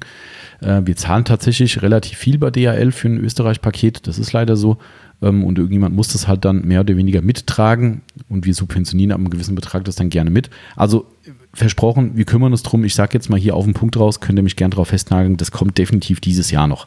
Ja, aber nicht darauf festnageln, wann. Das muss dann erst eingerichtet werden. Dann müssen wir unsere Versandbedingungen ändern, bla bla. Da gehört ein bisschen mehr dazu. Aber kommt. War schon lange angedacht, ich weiß. Sorry. Also kannst du dich darauf verlassen. da kommt was. Ähm, So, dann habe ich nochmal den Marcelho, der Typ übrigens am Ende geschrieben hat, fand ich sehr lustig, Marcel. Äh, reicht jetzt erstmal. Ich habe noch genug Fragen für den nächsten Podcast. Also wir müssen zwei, drei von dir aufbewahren für, die, äh, für den nächsten QA-Podcast. Wie gesagt, ist versprochen. Aber da würde ich gerne nochmal die, die aufbereitete Sicht vom Timo mit einfließen lassen und den kann ich halt, auf den kann ich leider heute nicht zurückgreifen. Ähm, dementsprechend sieh es mir nach. Aber diese Frage, die beantworte ich gerne noch, weil ich glaube, da ganz viele danach gefragt haben. Somit greife ich dann Frage von vielen auf. Der erste Eindruck vom Zimöl Graphane Atom Nuclear Mikrodetailer, also es war seine Formulierung, ungemerkt. Ähm, ähm, tja, die ein oder andere haben vielleicht unsere Instagram-Story gesehen, wo wir das äh, hier im Dunkeln draußen mit Taschenlampe mal gezeigt haben, wie es abhält. Es hat jetzt heute Morgen wieder geregnet. Ich habe eben mir das draußen nochmal angeguckt. Äh, es ist ernüchternd. Ich sage es ganz ehrlich. Ich sage es, wie es ist. Auch wenn wir Zimöl-Partner äh, sind, aber das, was man da sieht, ist echt ernüchternd. Das kann man echt nicht anders beschreiben. Die Anwendung ist großartig, wenn einem das was hilft. Ähm, also wirklich, wirklich großartig. Überhaupt kein Problem, keine Schlieren, kein gar nichts. Wirklich toll zu verarbeiten. Da war das Ultimate Quickworks von McGuire's, was ich als Parallelprodukt mit auf die Motorhaube vom Corsa gepackt habe. Ähm, also 50-50 die Haube gemacht habe ähm, war da tatsächlich in Anführungszeichen deutlich kritischer. Also selbst da habe ich auf meinem äh, Grün Metallic, was eh sehr schwierig ist, da Defekte und Holos zu sehen, habe ich leichte Schleier drin gesehen. Ähm, das war ähm, an der Anwendung nicht so geil. Ähm, beim Graphane von Zimöl nix. Also wirklich tadellos, auch wenn die Anwendung ein bisschen spezieller ist, mit diesem äh, 60 Sekunden drauflassen, dann nochmal nachsprühen, dann auspolieren, äh, ist ein bisschen anders als andere. Aber das Abhellverhalten ist halt echt schon nach dem ersten Mal, das war schon unseren Trockentest so, aber auch auf dem Lack wird es nicht besser. Ähm, beim Naturregen, es ist halt einfach nicht gut. Ja, und das ist, äh, das fand ich echt, also ich fand es traurig, ja, weil, weil das Zeug ist super teuer. Also hatte ich ja schon mal gesagt, ich glaube um die 40, 45 Euro soll da so eine Flasche in Deutschland kosten. Ähm, das ist schon stramm. Ja, äh, ich glaube, es kostet in den USA selbst schon 40 Dollar, meine ich. Egal. Ähm, ich weiß nicht, woran man sich da jetzt klammern müsste. Ne? Also diese Beschreibung mit diesem ultra hart und härter als Diamant und bla bla. Selbst wenn es stimmt, rein hypothetisch, da werden wir noch einen Test machen, weil ich sag mal, so in dieser Form werde ich es nicht verkaufen, so wie es hier gerade sich darstellt, garantiert nicht. Ja, das ist, äh, nee, das, dafür testen wir so Sachen, das ist ein teurer Test. Ne? Ich habe auch irgendwie äh, bei so einem Händler irgendwie 35 Euro oder so für die Flasche bezahlt mit ein bisschen äh, Dealer-Discount. Aber ähm, dann waren es halt investierte 35 Euro, die wir eben für euch investiert haben, um euch nachher zu sagen, nö, ist nicht. Ähm, das ist halt in diesem Fall augenscheinlich der Fall. Wir sind ja noch nicht am Ende des Tests. Wir haben noch hier liebe Grüße an einen anderen Marcel. Der hatte auch äh, gerade noch einen Test laufen. Den habe ich hier vor Ort ein bisschen was abgefüllt. Ähm, der probiert es auch gerade aus. Also, wenn das Ding durch ist, würde ich vielleicht mal mit Simul Kontakt aufnehmen, würde denen mal ein paar Infos dazu geben und sagen, guckt euch das an. Ist das so korrekt oder stimmt mit meinem Produkt was nicht? Ähm, und wenn die sagen, nee, das ist korrekt so, dann ist das Ding einfach uninteressant für uns. Ja, ähm, und äh, was ich eben noch sagen wollte, also wir werden noch einen Kratztest machen. Ähm, ich kann es mir beileibe nicht vorstellen, dass eine Sprühversiegelung, äh, auch wenn die Graphene heißt, dass die äh, kratzresistenter ist als ein, eine Keramik. Aber sei es drum, wir haben hier unser Testpanel mit Uni Schwarz und da können wir wunderbar Kratztests drauf simulieren. Ähm, einfach mit, mit Trockenreiben, mit Mikrofaserprodukten drüber, das reicht dann schon aus. Ähm, und da werden wir den Test machen und dann äh, wissen wir ganz schnell, was Phase ist. Also, wenn es das gewährleistet und dieser Zustand, der sich jetzt zeigt, so bleiben würde, dann würde ich definitiv sagen, es gibt eine Zielgruppe dafür und dann hat das Produkt absolut eine Daseinsberechtigung. Aber das war viel zu viel hypothetisch. Ähm, ich kann es mir einfach nicht vorstellen. Ich beobachte das weiter. Ähm, aktuell ist der Zustand im Regen in einem neuwertigen, aufgetragenen äh, äh Zustand meiner Meinung nach auf einem Niveau von einem nachlassenden Wachs. Ähm, und das ist in der Preisklasse für mich nicht akzeptabel. Also da muss schon ein bisschen mehr kommen am Anfang. Ne? Ich bin nicht derjenige, der da alles so äh, total, äh, ja, äh, wie soll ich sagen, hinterfragen muss und sagt, hey, ein, ein, Perlen, das muss über Monate auf gleichem Niveau bleiben. Ich bin da komplett anders. Also ich bin nicht der, der Tester, der alles immer sagt, äh, oh, die Perlen sind nicht ganz rund, das Produkt ist scheiße. Nein, das ist bei uns wirklich nicht der Fall. Aber wenn es halt aus dem Stand raus schon nicht besser funktioniert, was soll ich sagen? Ganz dünnes Eis. So. Dann habe ich hier noch eine ganz spannende Frage, die ich äh, mal gucken, wie ich sie beantworten kann. Das ist ein bisschen schwierig. Sehr, sehr ausführlich gestellt. Liebe Grüße an den äh, Bibe Daniel.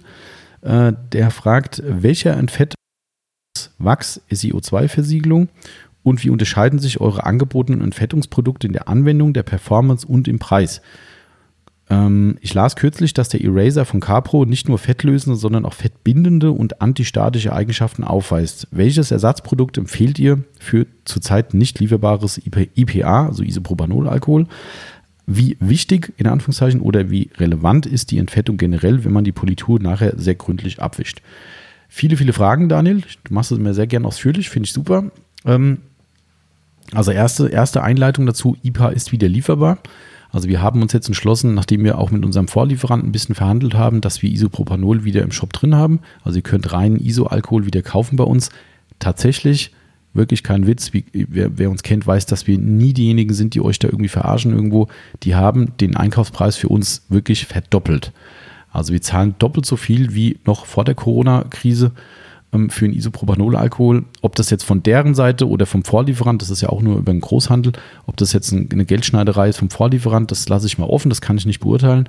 Fakt ist, dass da ein extrem, extrem großer Bedarf weiterhin an, an äh, Alkohol für die ganzen Desinfektionsmittel da ist. Aber nichtsdestotrotz, ob das so in dem Umfang sein muss, kann man mal hinterfragen. Ändert aber an der Sache nichts dran, dass wir am, am, am kleinsten Hebel hier sitzen. Wir können es nur bestellen wir haben noch ein bisschen verhandelt, haben eine extrem große Menge gekauft ähm, und haben gesagt, okay Leute, dann kommt uns noch ein bisschen entgegen und die sind uns noch ein bisschen entgegengekommen. Also ihr könnt IPA wieder ganz normal bestellen, aber es ist leider Gottes deutlich teurer geworden. Also, aber der Preis ist leider dem Vorlieferant geschuldet. Sobald es günstiger wird, geht es auch wieder runter. Aber ja, so ist es leider. Aber okay, also erstmal grundsätzlich das zum Thema nicht lieferbar. Es ist lieferbar. Ähm, Alternative wurde schon genannt, CarPro Eraser. Das ist ein fertig gemischter Entfetter, ähm, der eben nicht nur aus Alkohol äh, oder auf Alkoholbasis ist, sondern eben noch andere Bestandteile hat. Ich habe mir das jetzt mal im Datenblatt angeguckt. Ich bin ja jetzt ja kein Chemiker, also dementsprechend ist das alles nicht so ganz einfach für mich zu analysieren. Aber unter anderem ist dort noch Orangenöl drin. Ähm, ich habe mir da noch ein bisschen was dazu rausgeschrieben. Warte mal, ein schlauer Zettel. Ähm, also es ist tatsächlich so, dass ähm, Orangenöl selbst, das kennt man ja auch von verschiedenen Orangenreinigern, eben auch in der Lage ist, äh, klebrige Rückstände besser zu entfernen. Also wirklich gerade so äh, das Thema Harze äh, oder auch Teerflecken und so weiter. Ne? Das ist einfach dafür gemacht. Ähm, Cabro hat dann einfach das Ganze kombiniert eben mit dem, mit dem Eraser, um eben dann möglichst viele, ich sag mal, Rückstände beseitigen zu können und das Produkt natürlich auch vielseitig zu gestalten. Naja, das ist ja nicht nur ein reiner Entfetter, sondern ihr könnt eben auch klebrige Rückstände und so weiter damit entfernen. Ähm, natürlich würden wir es primär als ein Fetter sehen, aber ihr könnt eben noch, oder es kann noch mehr.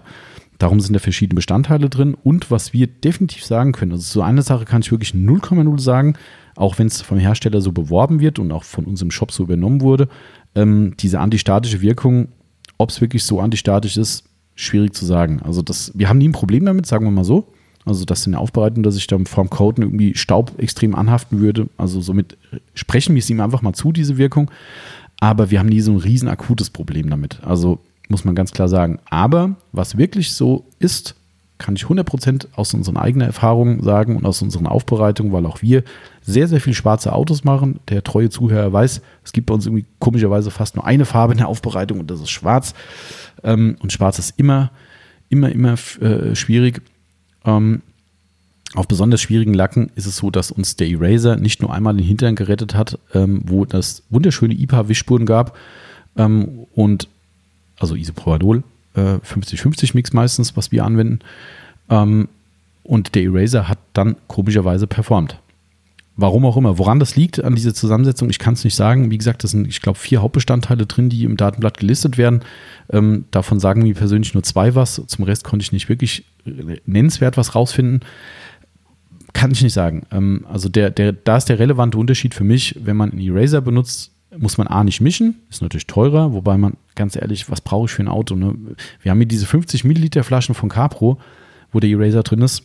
Das biete ich Leuten an, die eine einmalige Coating-Geschichte machen, wo ich sage, Leute, ihr braucht doch nicht einen Liter IPA kaufen, nehmt euch hier so eine kleine Flasche für, also ich 3,90 Euro mit.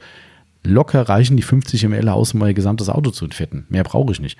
So, und wenn ich jetzt einen halben Liter Eraser habe, jo, ich persönlich rede da nicht mehr über den Preis. Ja, ähm, kann der jeder machen, wie er will. Aber ich finde, das ist das falsche Ende zu sparen und zu sagen, äh, oh nee, dann nehme ich lieber IPA. Wenn ich natürlich einen Durchsatz 1000 habe, dann wird natürlich auch ein Eraser teuer, ist auch klar. Aber für den Haus- und Hofgebrauch, ganz ehrlich, wenn ich keinen sonstigen großen Einsatz dafür habe, würde ich es fertig gemischt kaufen. Und wie gesagt, Vorteil dieser sensibleren Lacke, dass es dort einfach besser drauf funktionieren kann, ist auch nicht immer so, aber wie gesagt, bei uns in den Tests definitiv erprobt. Also das muss man ganz klar, das muss man ganz klar sagen. Ähm, ansonsten, ja klar, Preis-Leistung ist natürlich immer das Thema, hatte ich jetzt gerade. Ne? Wenn ich ein IPA kaufe für 12, 13 Euro, ist aktuell natürlich teurer. Früher hat der sage und schreibe 6,90 Euro gekostet bei uns. Es ist, da, da drehst du echt durch. Aber gut, ich kann es nicht ändern. Aber für 6,90 Euro mischst du mit der Hälfte, ne, kannst du die 50 Prozent nochmal abziehen. Das ist natürlich ein Sport billig. Ne, da kostet das Ding runde 3,50 Euro für eine, für eine Litermischung äh, vom Entfetter. Also da sagst du halt nichts mehr. Ne, da, da, billiger geht halt nicht. Überhaupt keine Frage. Aber leider Gottes ist es teurer geworden. Somit ist es entsprechend auch jetzt dann, dass dabei, ich glaube, ich weiß nicht, was unser VK ist aktuell, aber ich sag mal, bei rund 6, 7 Euro bist du dann schon, wenn du eine Litermischung die zusammen machst aus einem 50-50 Gemisch, Ne, bist dann immer noch günstiger als einem Eraser, aber ja, wie gesagt, muss jeder selbst wissen. Ähm, Entfetten generell hat sie noch gefragt, ähm, halte ich für, teilweise halte ich es für übertrieben. Also wir haben ganz, ganz oft Leute, die sagen, ja, ich brauche noch einen Fetter und man merkt, ey, die Beratung lief vorher aber auf den Wachs. Und ich so, warum brauchst du denn einen Fetter? Ja, man muss ja unbedingt einen Fetten ist immer ein bisschen schwierig. Wenn die Leute jetzt ähm, zum Beispiel Prima Amigo ist ein super beliebtes Produkt. Es gibt leider Gottes immer wieder Lackschutzprodukte, die mit dem nicht harmonieren, aber auch mit anderen Pre-Cleanern, wie man sie so nennt. Also wo dann die, die Haltbarkeit des Wachses beeinträchtigt wird.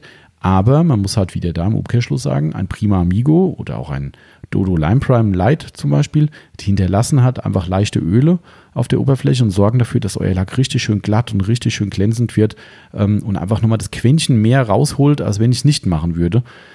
Ja, wenn du ein IPA drüber machst, sind diese ganzen Öle weg. Das ist ja Sinn und Zweck der Übung, vollkommen klar. Nur kann ich mir dann vorher entweder das Produkt sparen, weil eigentlich kann ich mir 90% vom Effekt des Produktes dadurch wieder runterholen.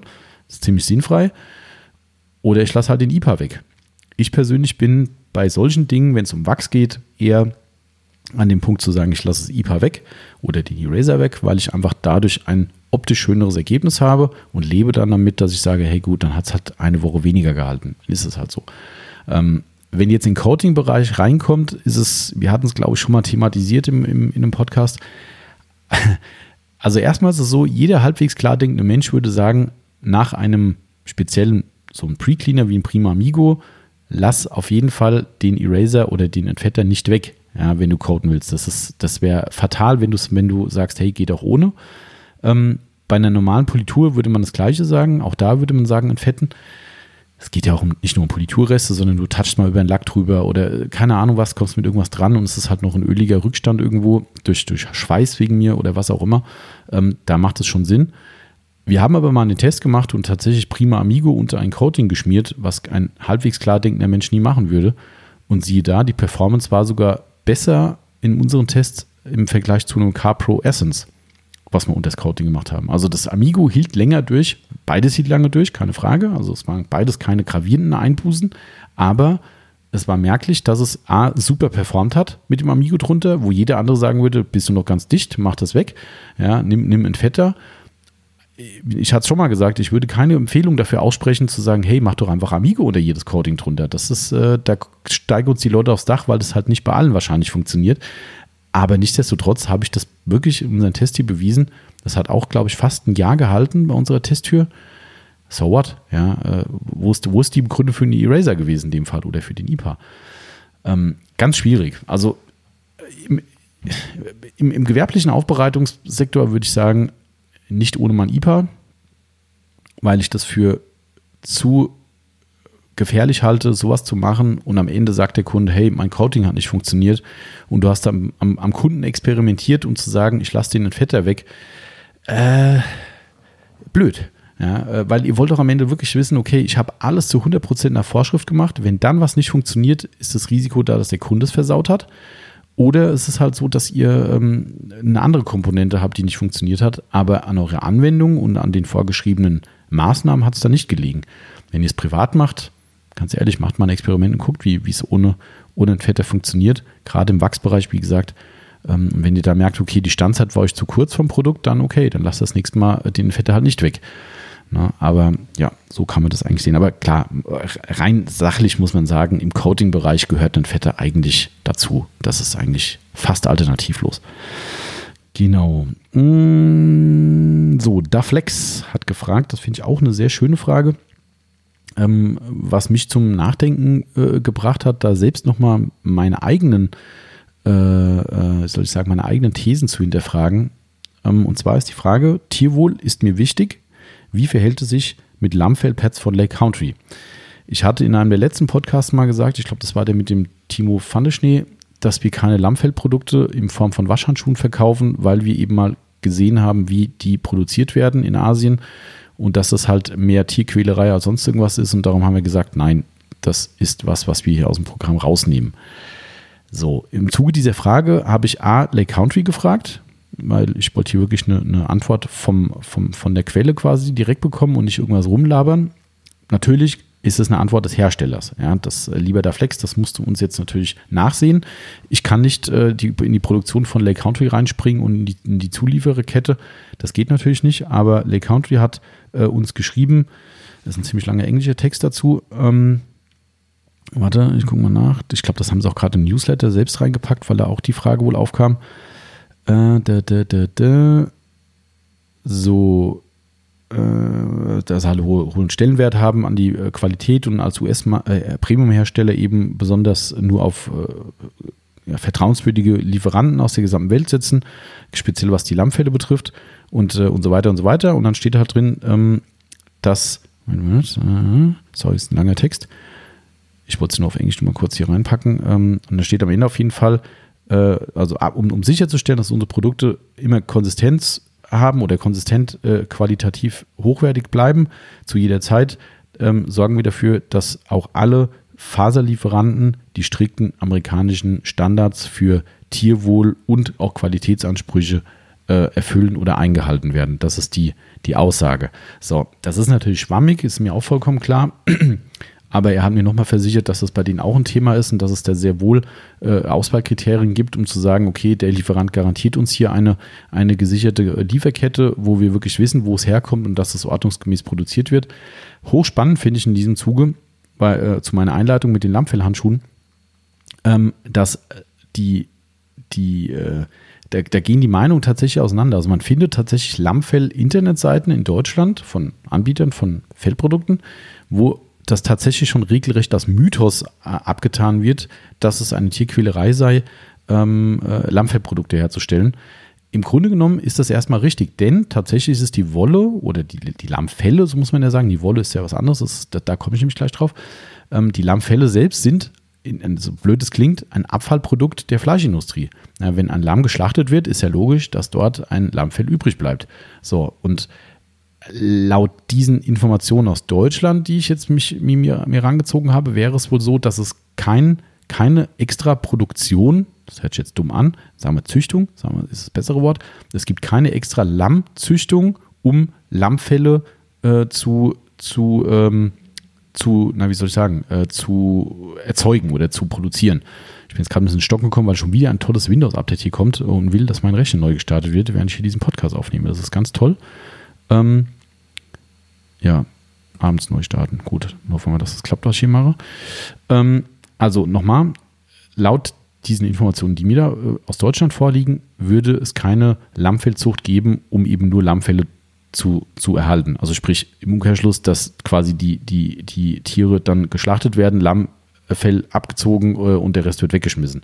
Das hat jetzt nichts mit Tierquälerei zu tun, aber wäre für mich auch ein No-Go, ähm, weil einfach, wenn man äh, sich für Fleisch entscheidet, ähm, dann muss man schon viel und, möglichst alles davon verwerten äh, und nicht irgendwie nur gezielt und der Rest kommt in den Müll. Das ist für mich unmöglich.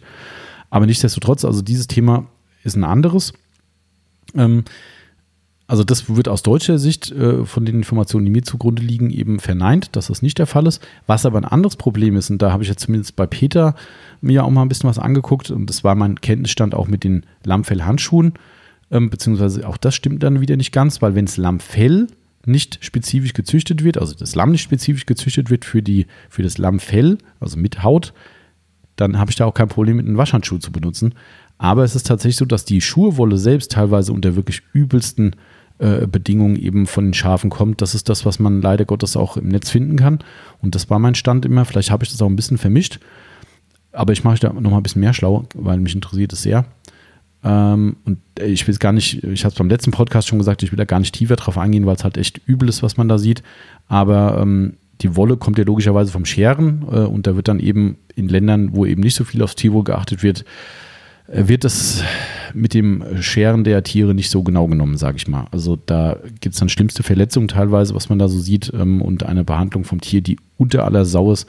Ähm, und das war damals so der Grund, warum wir gesagt haben, wir wollen mit diesen Produkten so gut es geht nichts zu tun haben. Es geht halt bei Polierpads, wie der da Flex ja schon richtig gesagt hat, geht es halt nun mal nicht, außer man verzichtet auf Lammfellpads. Schwierig.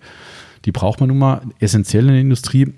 Bei Waschhandschuhen bin ich der Meinung, man kann ja heute alles aus Mikrofaser machen.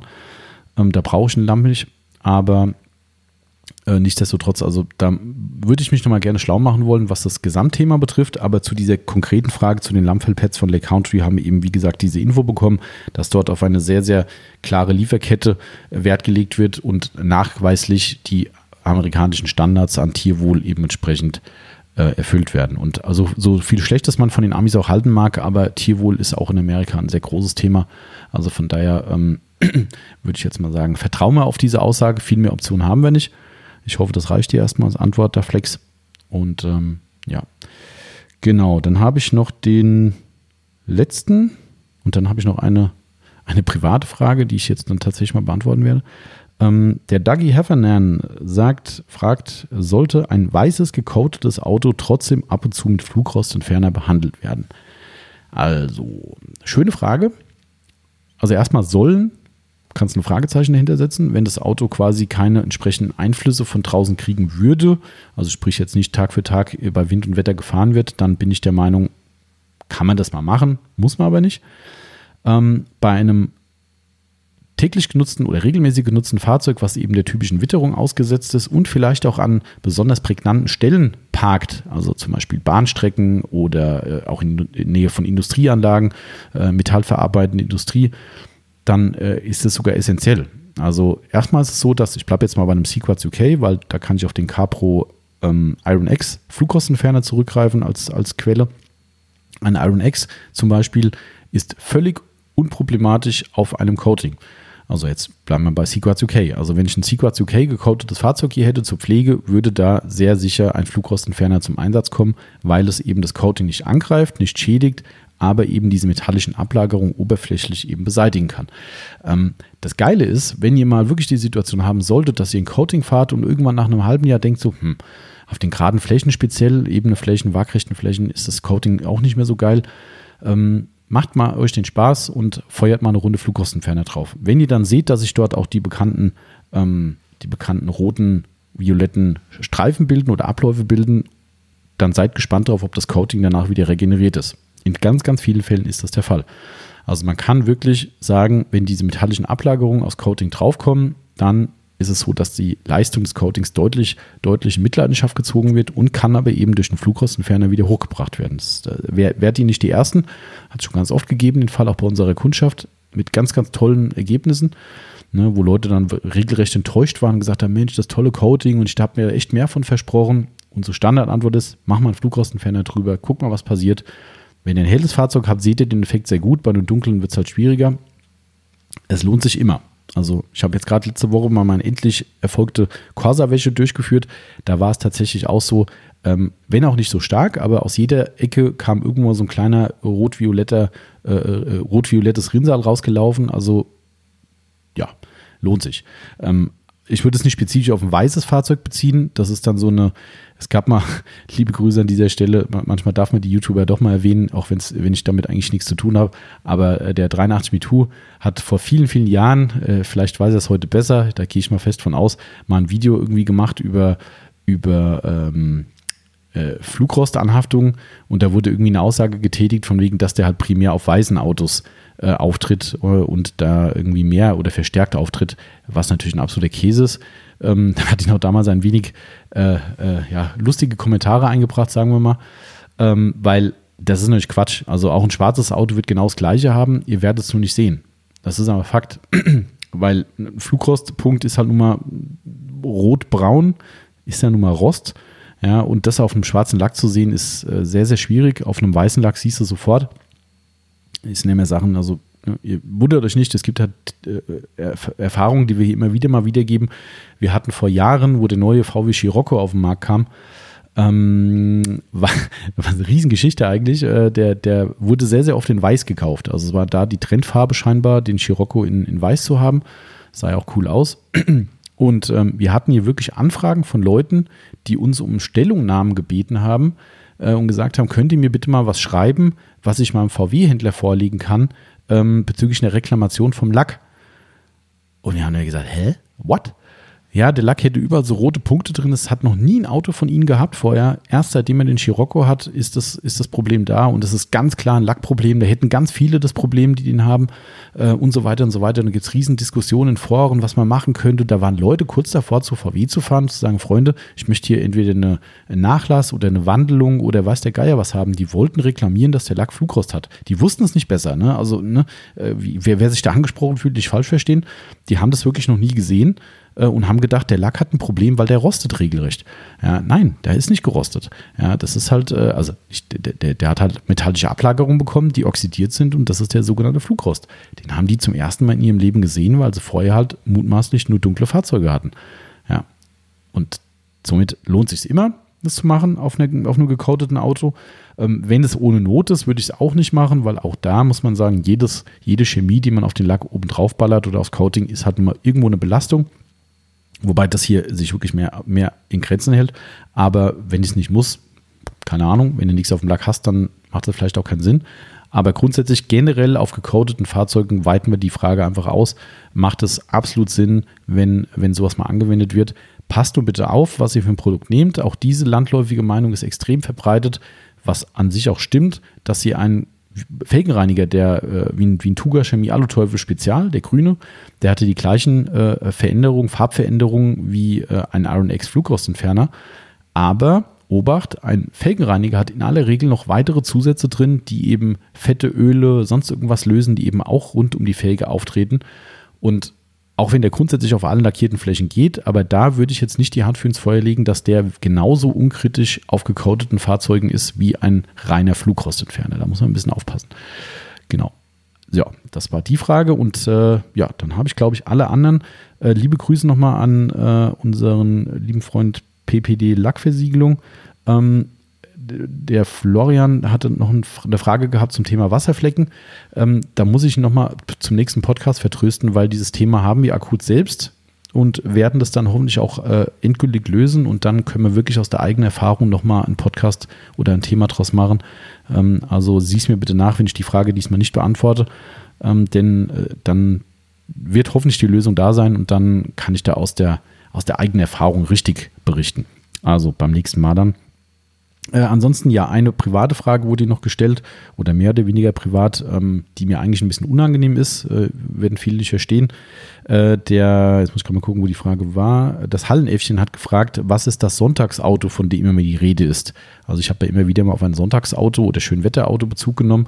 Ähm, keine Ahnung, also ihr werdet es gleich merken, ich rede mich um Kopf und Kragen. Also erstmal ähm, das Fahrzeug, damit es direkt mal gesagt wird, ist ein Cadillac ATS-V und ähm, quasi ein Cadillac ATS in der Sportversion, ähm, den ich mir äh, im Jahr 2019 gegönnt habe, ähm, weil ich einfach Fan von amerikanischen Autos bin und auch Fan davon bin, äh, Autos zu fahren, die nicht jeder fährt, äh, so wie ein Dodge Ram zum Beispiel.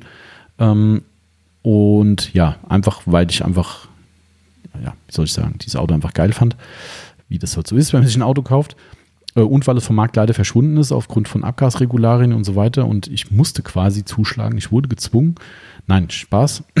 Also, das ist, jetzt ist es mal raus. Das ist mein Schönwetterauto, ähm, mein Spaßauto, wobei der Corsa auch viel Spaß macht. Aber das steht äh, in der Tiefgarage und leider steht er vor sich hin, weil oft Wetter nicht passt. Ähm, genau, also dieses Fahrzeug ist das besagte Sonntagsfahrzeug ich bin da immer so ein bisschen anders. Ähm, viele verstehen das nicht oder sagen, oder vielleicht bin ich auch übertriebener. Ich gehe mit sowas halt nicht gern hausieren. Also wir reden jetzt hier nicht dass hier, davon, dass hier ein dicker Porsche oder ein Ferrari vom Haus steht. Das ist, äh, das ist ja eine ganz andere Liga. Ähm, aber trotz alledem, das Auto polarisiert halt äh, so oder so ähm, und, und fällt sehr stark auf. Und ich bin ja nie einer, der da jetzt irgendwie sagt, hey Leute, ich habe ein neues Auto, guck mal da und so. Darum halte ich sowas eigentlich so gut es geht immer raus. Natürlich ein paar Leute hier aus der Umgebung, die kennen den natürlich, ist logisch, aber ich weiß nicht, also ich bin ja nicht so der dicke Hose-Typ, der sagt, hey, guck mal hier, was da los ist. Das ist so, ist, ist nicht mal naturell. Ähm, und es ist tatsächlich hier so bei uns, ähm, das kann man ruhig mal sagen, ich kenne es leider von anderen Unternehmern auch. Ähm, liebe Grüße, falls ihr zuhört. ich weiß, dass viele unserer Kunden so nicht sind, aber es gibt halt auch schnell mal Leute, die sowas, ja, wie soll ich sagen, also da kommt irgendwie so ich weiß gar nicht, wie ich es beschreiben soll, so ein komischer Eindruck auf, dass Leute dann sagen, ah, guck mal hier der, so weißt du, wie sich hier, also wie gesagt, wir reden ja nicht von Porsche, ne, also keine Frage, ne, oder von noch größerem, aber da kommt halt schnell mal die Meinung, guck mal, was da für ein dickes Auto steht, ja, ja, guck mal, wie der die Kunden ausnimmt oder äh, was weiß ich oder keine Ahnung. Also ich kenne wirklich Unternehmer, die, ähm, die haben ihr gesamtes Leben lang gearbeitet und haben sich dann äh, was Schönes Rotes aus Italien gekauft von ihrem hart erarbeiteten Geld, was äh, finde ich völlig legitim ist. Und die verstecken diese Fahrzeuge vor den Leuten ihrer Gemeinde, damit die Nachbarn und sonst wie nicht sehen, was sie da fahren. Die haben wirklich Garagen angemietet, die außerhalb der, des Radios sind und fahren dann extra dorthin, um da mit dem Auto zu fahren, damit es nicht irgendwie, ja, weil überall dann irgendwie so ein Neidfaktor dann auftritt. Ähm, äh, ganz, ganz spannend. Auch da liebe Grüße, wenn unser Kunde zuhört. Ich sage jetzt mal keine Namen und keine Branche, aber ähm, da wird ein, ein, ein schönes äh, BMW M-Modell gefahren. Ähm, und da ging es irgendwann dann auch darum, von wegen, ähm, weil es halt ein Geschäftswagen ist in dem Fall, haben wir mal so ein bisschen drüber gequatscht und da war dann eine nette Aussage, ist überhaupt kein Problem, den kann er problemlos beim Kunden fahren. Mit dem Moment, wo er mit dem Porsche vorfährt, was er gerne machen würde, weil äh, findet er toll, äh, kann er nicht machen. Da ist der Eindruck vor Ort so direkt durch, ähm, wo es dann heißt, aha, da kommen die hohen Preise her, so ungefähr. Also darum, wie gesagt, nochmal, wir reden hier, wer das Auto noch nicht kennt, der wird es jetzt bestimmt googeln gleich. Ähm, wir reden jetzt nicht von irgendeinem Supersportwagen oder Ferrari, also Supersportwagen schon, aber halt eine andere Preisklasse in meinem Fall. Aber äh, ich bin da halt, wie gesagt, sehr, sehr zurückhaltend bei sowas. Ich brauche brauch da den Fame nicht, den da manche Leute machen und jeden, jeden Kram da online stellen von ihren tollen Autos und sowas. Das ist nicht meine Welt. Ähm, ich freue mich lieber beim Fahren. Und das tue ich sehr und das, äh, deshalb ist das dieses oft besagte Sonntagsauto, wenn ich mal wirklich die Zeit habe. Also der hat jetzt, glaube ich, innerhalb von einem Jahr sind es keine, keine 5000 Kilometer, ich glaube es sind dreieinhalbtausend oder sowas, habe ich erst gefahren. Ähm, aber ähm, es ist halt dann echt schön, wenn man mal kann. Also das ist dann wirklich so, ja, die meiste Zeit steht er schön da und ich freue mich jeden Tag, wenn ich dann den Corsa nebendran parke. Ich freue mich auch über meinen Corsa jedes Mal, weil das ist ein absolut tolles Fahrzeug. Also ich wollte wollt den auch nie hergeben. Ähm, aber ich freue mich dann jedes Mal, wenn ich aussteige und dann gehe ich, äh, geh ich äh, Richtung Treppenhaus von da, wo wir wohnen und ich muss mich umdrehen. Ich muss quasi beide Autos mal angucken, weil ich einfach feier. Das ist, ich bin halt Autofreak und ich liebe Autos und den natürlich ganz besonders. Ähm, ja, und äh, also wer, wer, wer das jetzt noch nicht so ganz kapiert hat mit dem, mit dem selten und sowas, also der ist wirklich selten. Ähm, das Auto, ich habe mal nachgeguckt, also Cadillac hat in Europa selbst, ähm, oder ich glaube in Deutschland, ja, egal. Also ich glaube, es gibt sage und schreibe in Deutschland äh, unter 300 Stück von dem. Somit ist das schon so ein bisschen Einhorn. Und sowas macht denen halt Spaß. Das ist halt so was Polarisierendes, wo man sagt, das fährt nicht jeder. Ähm, muss nicht jedem gefallen. Ich glaube, der ist sehr, sehr streitbar, was die Optik betrifft. Ich liebe das Ding ähm, und ich liebe jede Kante. Wer das sich da mal anguckt, äh, ja, der weiß, was ich meine. Aber es gibt auch genug Leute, die gucken sich das Ding an und sagen, um Gottes Willen, wie kann man denn sowas bauen, geschweige denn fahren? Also hart Geschmackssache, aber jetzt ist es mal raus. Also jetzt habe ich, ich habe quasi jetzt mein Outcoming ähm, und habe euch gesagt, was das Sonntagsauto ist. Genau, ja. Äh, ansonsten habe ich eigentlich, nicht nur eigentlich, ich habe nichts mehr auf dem Zettel, was ich euch noch beantworten kann, sondern nur noch Dinge, die ich mit dem Timo zusammen beantworten möchte. Also sorry nochmal an alle, ähm, die jetzt davon betroffen sind und sich eine Frage heute schon erhofft haben oder eine Antwort heute erhofft haben. Das hat dann leider nicht ganz geklappt, aber in vier Wochen kommt der nächste QA, wieder mit neuen Fragen und ich behalte mir alle anderen Fragen auf. Versprochen ist versprochen und dann werden wir dann über diese Fragen umfassend Rede und Antwort stehen. Genau, so, jetzt ist gleich Mittagszeit, das ist schön. Äh, hat aufgehört zu regnen, das ist noch schöner. Und ähm, ja, ich bin am Ende. Körperlich zum Glück nicht. Ich muss noch ein bisschen was machen heute, aber mit dem Podcast am Ende. Ich hoffe, es hat euch wieder viel Spaß gemacht, trotz des Alleinunterhalterprogramms. Ähm, und beim nächsten Mal ganz, ganz sicher wieder mit Verstärkung vom Timo. Und äh, ja, bis dahin kann ich schon sagen, gehabt euch wohl, bleibt wie immer alle gesund, bleibt vernünftig. Bei dem schönen Wetter äh, vielleicht nicht so viel Spaß bei der Autopflege, aber es kommen auch wieder bessere Tage. Hatten ja einen tollen Sommer, schlussendlich.